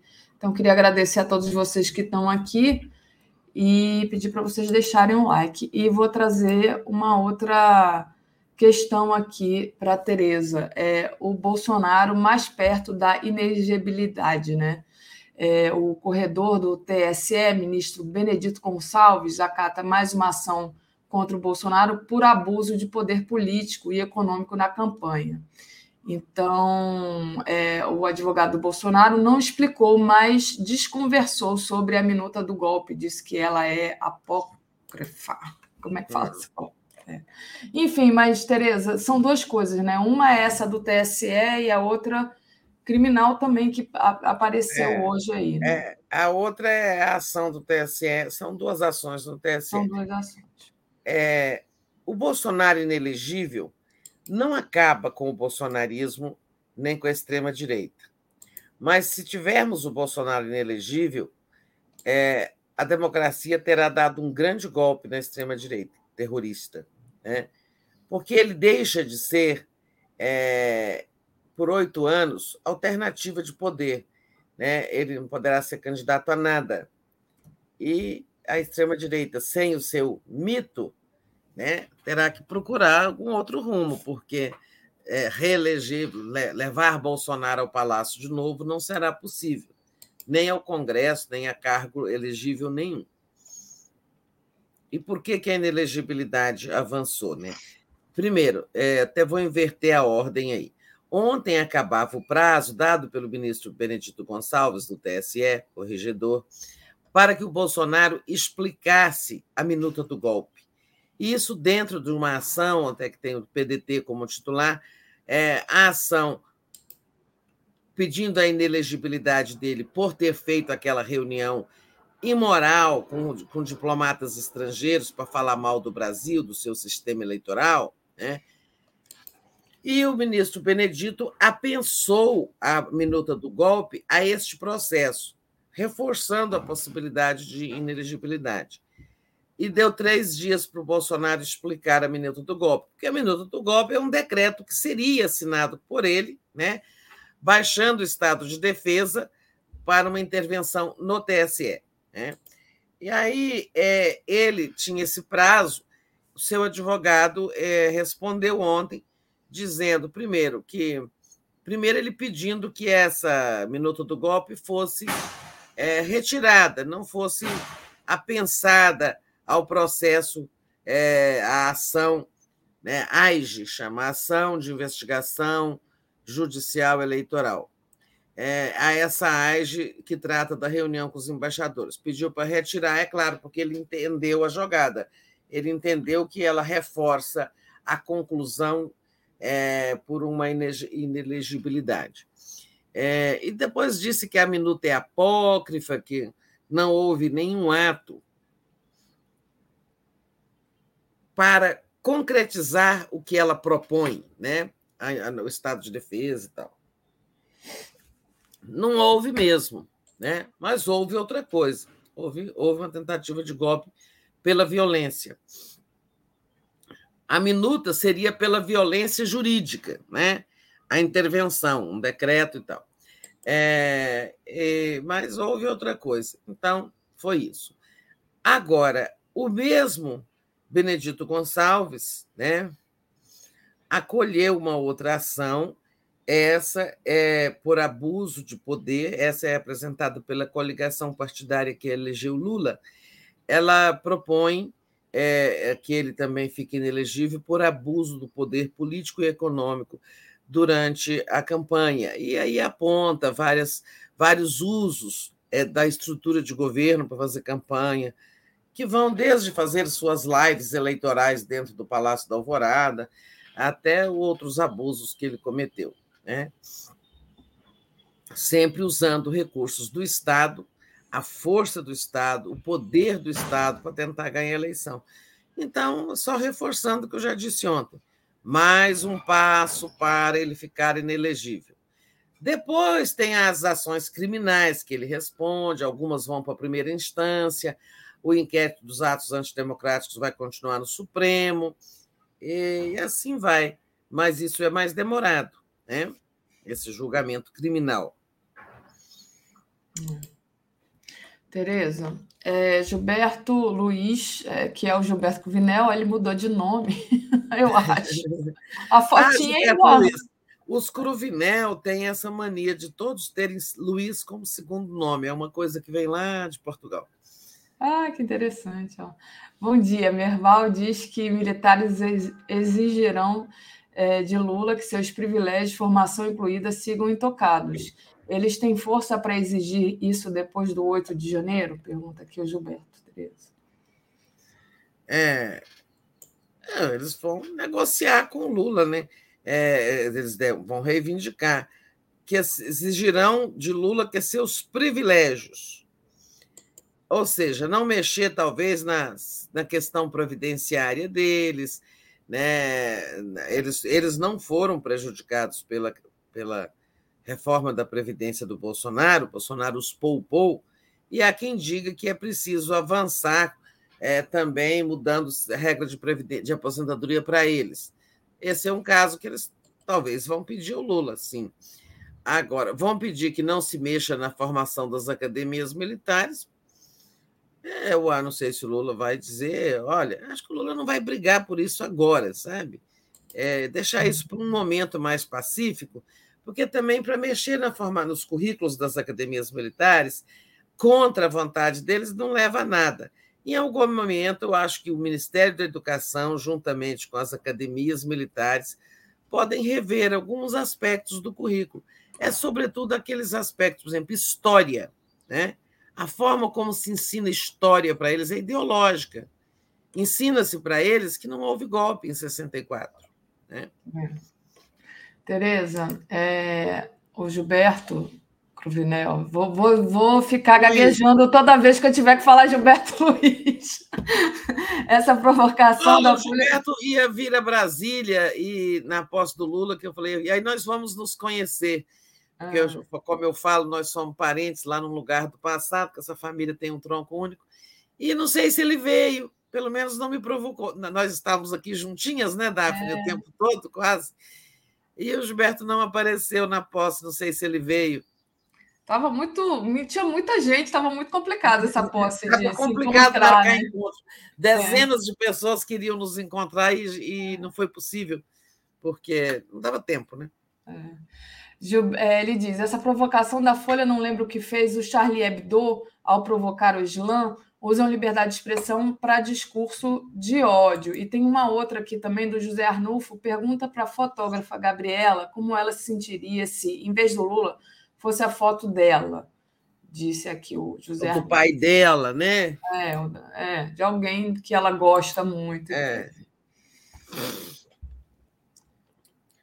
Vamos e em frente? Vamos em frente. Tereza, é, deixa eu, então, é, pedir para você comentar o, a questão das investigações. Né? O Alexandre Moraes continua ali apertando o cerco contra os golpistas presos, muita coisa está aparecendo. Manteve a prisão de mais é, 386 na Papuda, agora a, de natureza preventiva, e liberou outros 115 com torno, tornozeleira eletrônica. Já o secretário de Segurança Pública interino do Distrito Federal, no dia do golpe, Fernando Oliveira, disse que o Anderson Torres viajou sem deixar orientações. Então, é, um empurrando ali para o outro, né? Muita coisa a gente vai descobrindo com esses depoimentos e também com esse cerco sendo fechado aí é, com essas pessoas que já estão presas, né, Tereza? Então, com essas, é, essa decisão do Alexandre ontem foi assim, porque ele vai, vai por partes, né? É, esses 386 ficam e tiveram suas prisões temporárias transformadas em preventivas, ou seja, agora não tem, não tem data para sair, vai ficar lá. É, 115 ele liberou com tornozeleira, mas com isso já sobe para é, 700, quase 800 pessoas os que estão com prisão preventiva, né? Ou seja, a Papuda vai ficar lotada aí por mais tempo, gente. É, então, é avanço das investigações. Neste momento, a Polícia Federal está fazendo ação no Distrito Federal, operação aqui em outros estados, para prender pelo menos seis financiadores dos atos. Nós já vimos, né, com, através de vários depoimentos dos que estão presos, que prestaram, dizendo que, sabe, não gastavam nada para vir a Brasília, para ficar aqui um mês, mais de um mês, comendo, ainda que acampado no exército, mas com, com refeições pagas. Quem é que estava pagando? Né? Imagina, gente, manter aquela estrutura ali aquele tempo todo, é, tem que alguém tem que estar tá gastando, né? Aquele mesmo da bomba do caminhão do aeroporto, ele declarou que ele, é, ele já tinha vindo a Brasília antes é, e ele recebeu a bomba lá no QG do Exército. Olha só como é que a porta do Exército virou um, um ninho terrorista. Né? E que ele nunca gastou nada, sempre pagaram para ele. Então, está aí essa operação em curso neste momento. Agora, muito curioso, ontem, então, as investigações avançam, mas ainda falta muita coisa. Olha só, é, este militar aí, o Fernando de Oliveira, PM, ele era o, o sub do Anderson Torres, o secretário de segurança interino, que ia substituir o Anderson Torres em suas férias. Férias que começavam na segunda-feira, dia 9, mas Anderson viajou na sexta. E segundo o depoimento que esse Fernando Oliveira prestou ontem, é o ele não deixou instruções, sabe? Ele não chamou o, o interino. Isso é o que o interino está dizendo. Não sei se pode ser que esteja mentindo, mas ele pensava que o Anderson estaria na, durante o final de semana em Brasília respondendo pela segurança da capital, como manda a Constituição. E o homem já tinha viajado para a Flórida, né, para os Estados Unidos. Depois passou uma mensagem para ele para que procurasse o governador Ibanês, ou seja, para tratar da segurança dos atos de domingo. Em suma, é, todo esse desencontro né, é, essa, de informações, um empurrando para o outro. Aí ele conclui: a PM falhou. Bom, a PM falhou.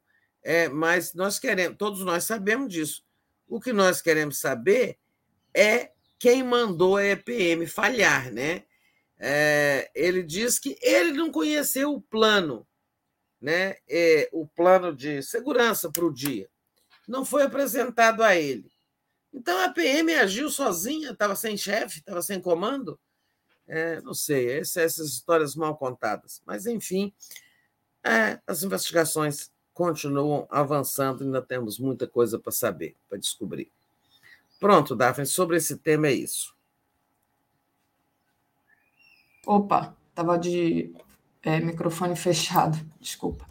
A, o perfil, a fotógrafa Gabriela, daquele jornal golpista, também deveria nos explicar a sua facilidade de cobrir junto dos terroristas o fatídico dia 8 do 1 diz aqui o perfil, mas, é, mas aí são dois casos diferentes, né? duas coisas diferentes. É. Dizem que quem estava de camisa amarela trabalhou mais, mais mais fácil. É, mais facilmente. Né? Eu não tive essa ideia quando fui para a esplanada, mas.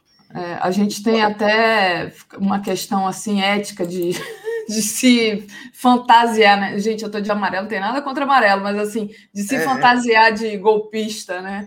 É, eu, eu acho que mesmo que eu tivesse tido essa ideia, eu não sei se eu faria isso. Eu acho humilhante para um jornalista ter que disfarçar a sua identidade para trabalhar.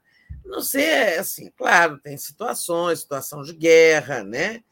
É, uhum. talvez, mas é difícil isso. Enfim, vamos em frente. E o Rodrigo de Janeiro diz assim: vocês acham que a Comissão Nacional da Verdade de 2011 atiçou os milicos contra o PT? Seria uma das raízes desse bolsonarismo e antipetismo desmedido? Senta que lá Sem dúvida, né? É. A gente é. podia fazer várias lives sobre isso, né, Tereza? Sem dúvida é, eles temeram muito que a Comissão da Verdade, ao apurar né, o papel das Forças Armadas, os crimes cometidos é, durante a ditadura por agentes militares e também do, do DOPS, da delegado Fleury, não foram só os militares, né? Havia todo um sistema de repressão que envolvia também PMs, Polícia Civil, tudo mais, é, era um aparelho, né? É, mas eles temiam que, ao apontar algumas responsabilidades, a Comissão Nacional da Verdade levasse a uma reabertura da lei da anistia e muitos deles fossem parar na cadeia, como aconteceu com os militares argentinos. Então, eles detestaram, a, a, ficaram muito revoltados com a Comissão Nacional da Verdade. Houve muitas declarações de inconformismo. A Dilma garantiu que não haveria revanchismo, mas que o país tinha direito de conhecer a verdade, como de hum. fato foi. Não teve abertura da, da revisão da lei de anistia, embora muita gente defenda e tudo, é, mas certamente isso atiçou muitos militares contra ela e contra o PT. Sim. A relação com o Lula a relação dos militares com o Lula no seu primeiro e segundo mandato foi muito melhor. Verdade. A Júnia Laje de Coguerra pergunta: Tereza, tem como o Dino enquadrar na lei a fotógrafa e a folha sem ser colocando censura? Eu acho difícil, né, Tereza? Não sei o que você pensa. É, porque aí tem a questão da liberdade sagrada, a liberdade de expressão da fotógrafa e a liberdade de imprensa do jornal, né? É, eu não sei, não, digamos, meu conhecimento jurídico não alcança uma forma de driblar isso, sabe?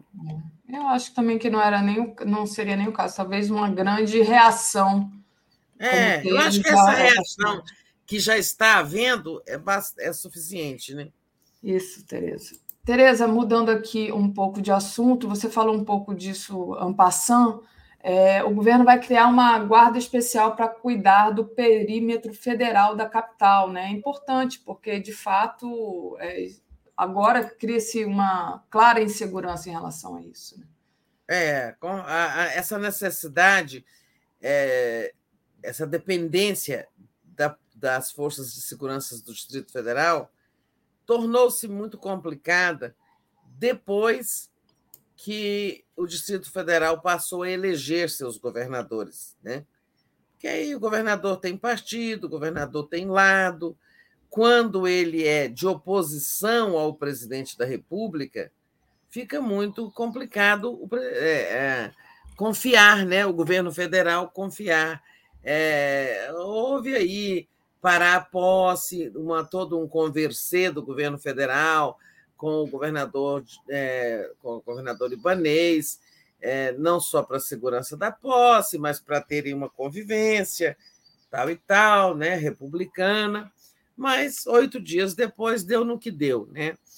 Ou seja, a gente tem que o governo federal é, paga, né? É, existe um fundo, né, o Fundo Constitucional do Distrito Federal, onde o governo federal bota o dinheiro que, na verdade, é suficiente, tem que ser destinado ao financiamento da segurança, da saúde, da educação Isso que vem lá dos primórdios de Brasília, né? de quando a capital veio do Rio de Janeiro aqui para o Cerrado Brabo. Né? E agora, então, assim, na entrevista para nós, em algum momento, o, da, o Dino deixou é, escapar que o governo ia criar uma segurança própria. Eu andei atrás da informação, não me confirmaram. Depois, ontem, a Globo News confirmou. Depois, eu falei com alguém do Ministério da Justiça, que me confirmou também. E aí, a... é isso: o governo vai criar uma guarda, né, é, que será uma força federal para cuidar aqui desse perímetro Praça dos Três Poderes, Esplanada dos Ministérios, outras áreas onde existem prédios públicos federais, né? porque hoje não cabe tudo na esplanada, o governo não está todo na esplanada. Tem governo para muito lado, para todo lado. Né? É, tem funcionando em prédios alugados, em prédios próprios, aqui na Asa Norte, no setor de indústria, tem todo um mapeamento aí.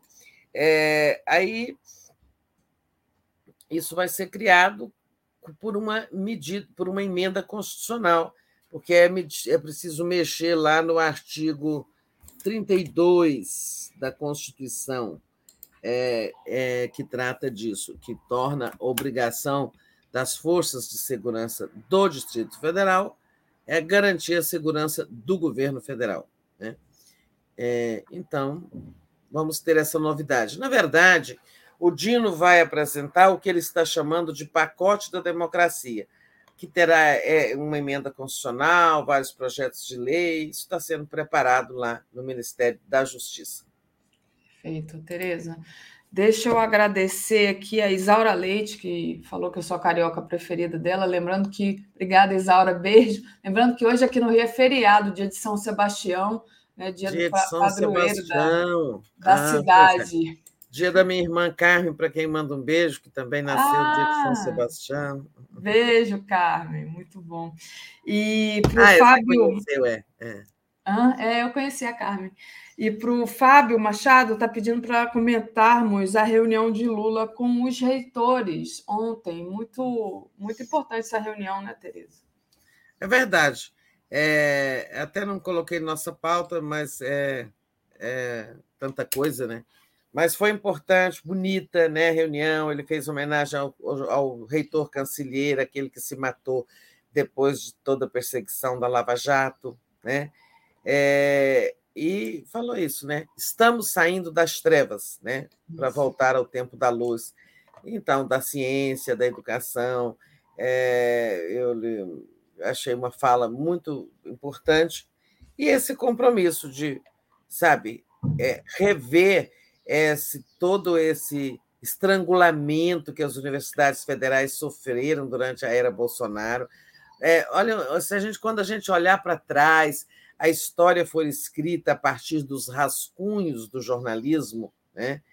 Nós vamos ver tanto, a gente vai conseguir ver com nitidez como o governo Bolsonaro foi uma era de trevas mesmo, em que as universidades federais ficaram é, viraram alvo do governo. Né?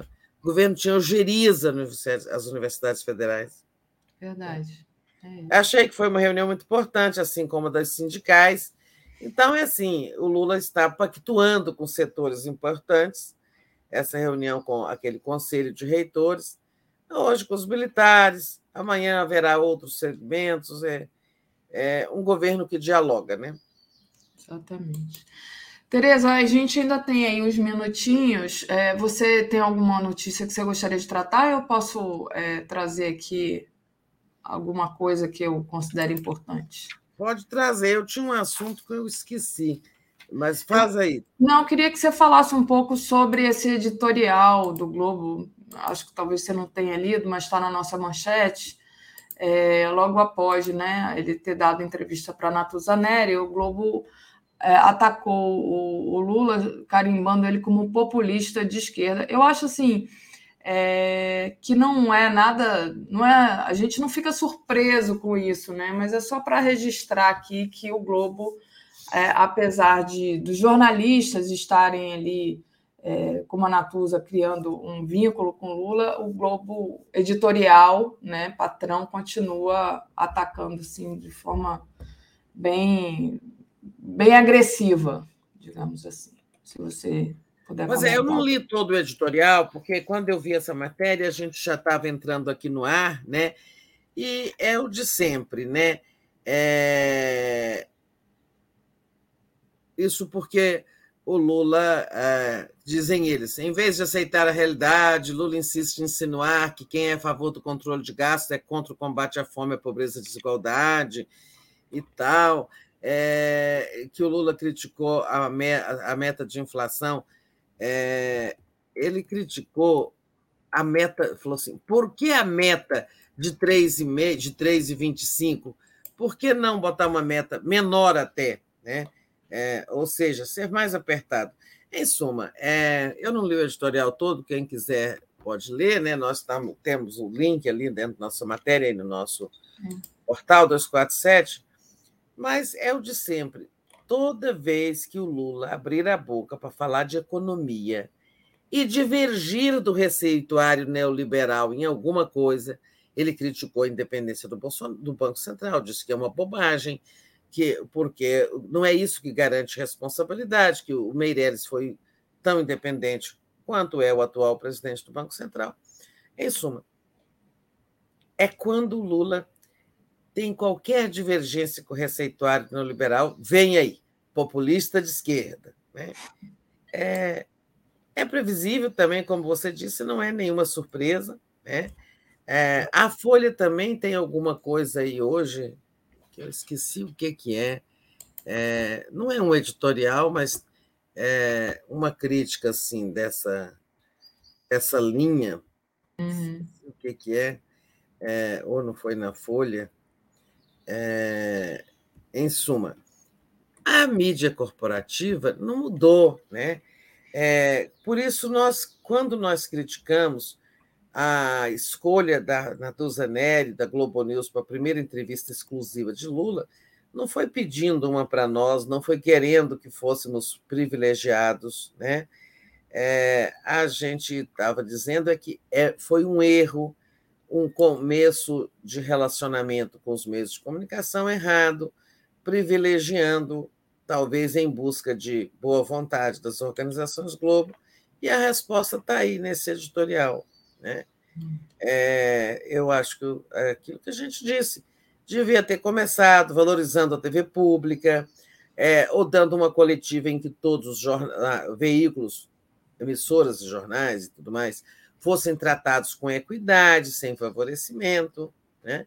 Foi essa a nossa crítica, foi uma crítica política, e não pedindo que ah, nós também queremos uma entrevista porque nós apoiamos o Lula quando ele esteve preso e perseguido. Não foi isso que nós dissemos, né?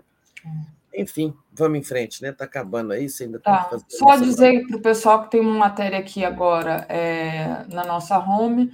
Polícia Federal prende quatro suspeitos de financiar ou participar do terrorismo bolsonarista em Brasília. Veja quem são, então está aqui o nome das pessoas: Renan Silva Sena, Soraya Batiotti, Rodolfo Antônio Dias e Ramiro Alves da Rocha Júnior. Aqui no corpo da matéria tem explicando né, que é uma operação da Polícia Federal chamada Lesa Pátria, onde É, que a gente já tinha mencionado é. que eles estavam em campo.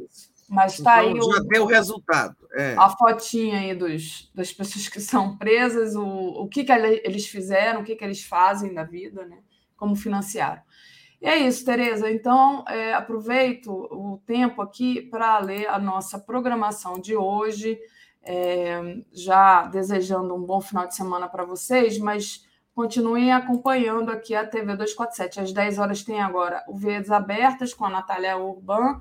Às 11 horas tem o Giro das 11. Folha Estilhaçada com Moacir Oliveira, Samira Castro e Luna Zaratini. Às 13 horas, minha amiga Sari Ork vem aqui no programa de travesti. Às 14 horas tem o Tríptico, análise estético-política da foto de Lula publicada na capa da Folha de São Paulo. Às 15 horas, o Atush entrevista o Rui Costa Pimenta. Às 16 horas, tem o Léo Quadrado. Às 17 horas, a Semana no Mundo. Às 18 horas, os destaques da semana com a minha amiga Camila França. Às 18h30, Boa Noite 247. 22 horas o dia em 20 minutos, às 23 horas a live do Conde, Tereza. E a gente te vê no Boa Noite. Queria agradecer e desejar um bom final de semana para você e para todo mundo, Tereza. Isso, gente. Vencemos a primeira semana pós-golpe. Segunda, né? Segunda, é. Hoje é dia 20 já. Já tem é, 12 já é dias, né? E olha, está chegando o dia 1 de fevereiro, quando tem eleição dos presidentes da Câmara e do Senado, e a gente não está nem falando disso. Semana que vem a gente fala, porque Isso. o outro assunto está engolindo o tempo de pauta. Né? É. Mas então tá, bom dia, bom fim de semana, Daphne, para você e para todo mundo da comunidade. Eu volto mais ainda uma vez hoje no Boa Noite. Valeu, Teresa. Tchau.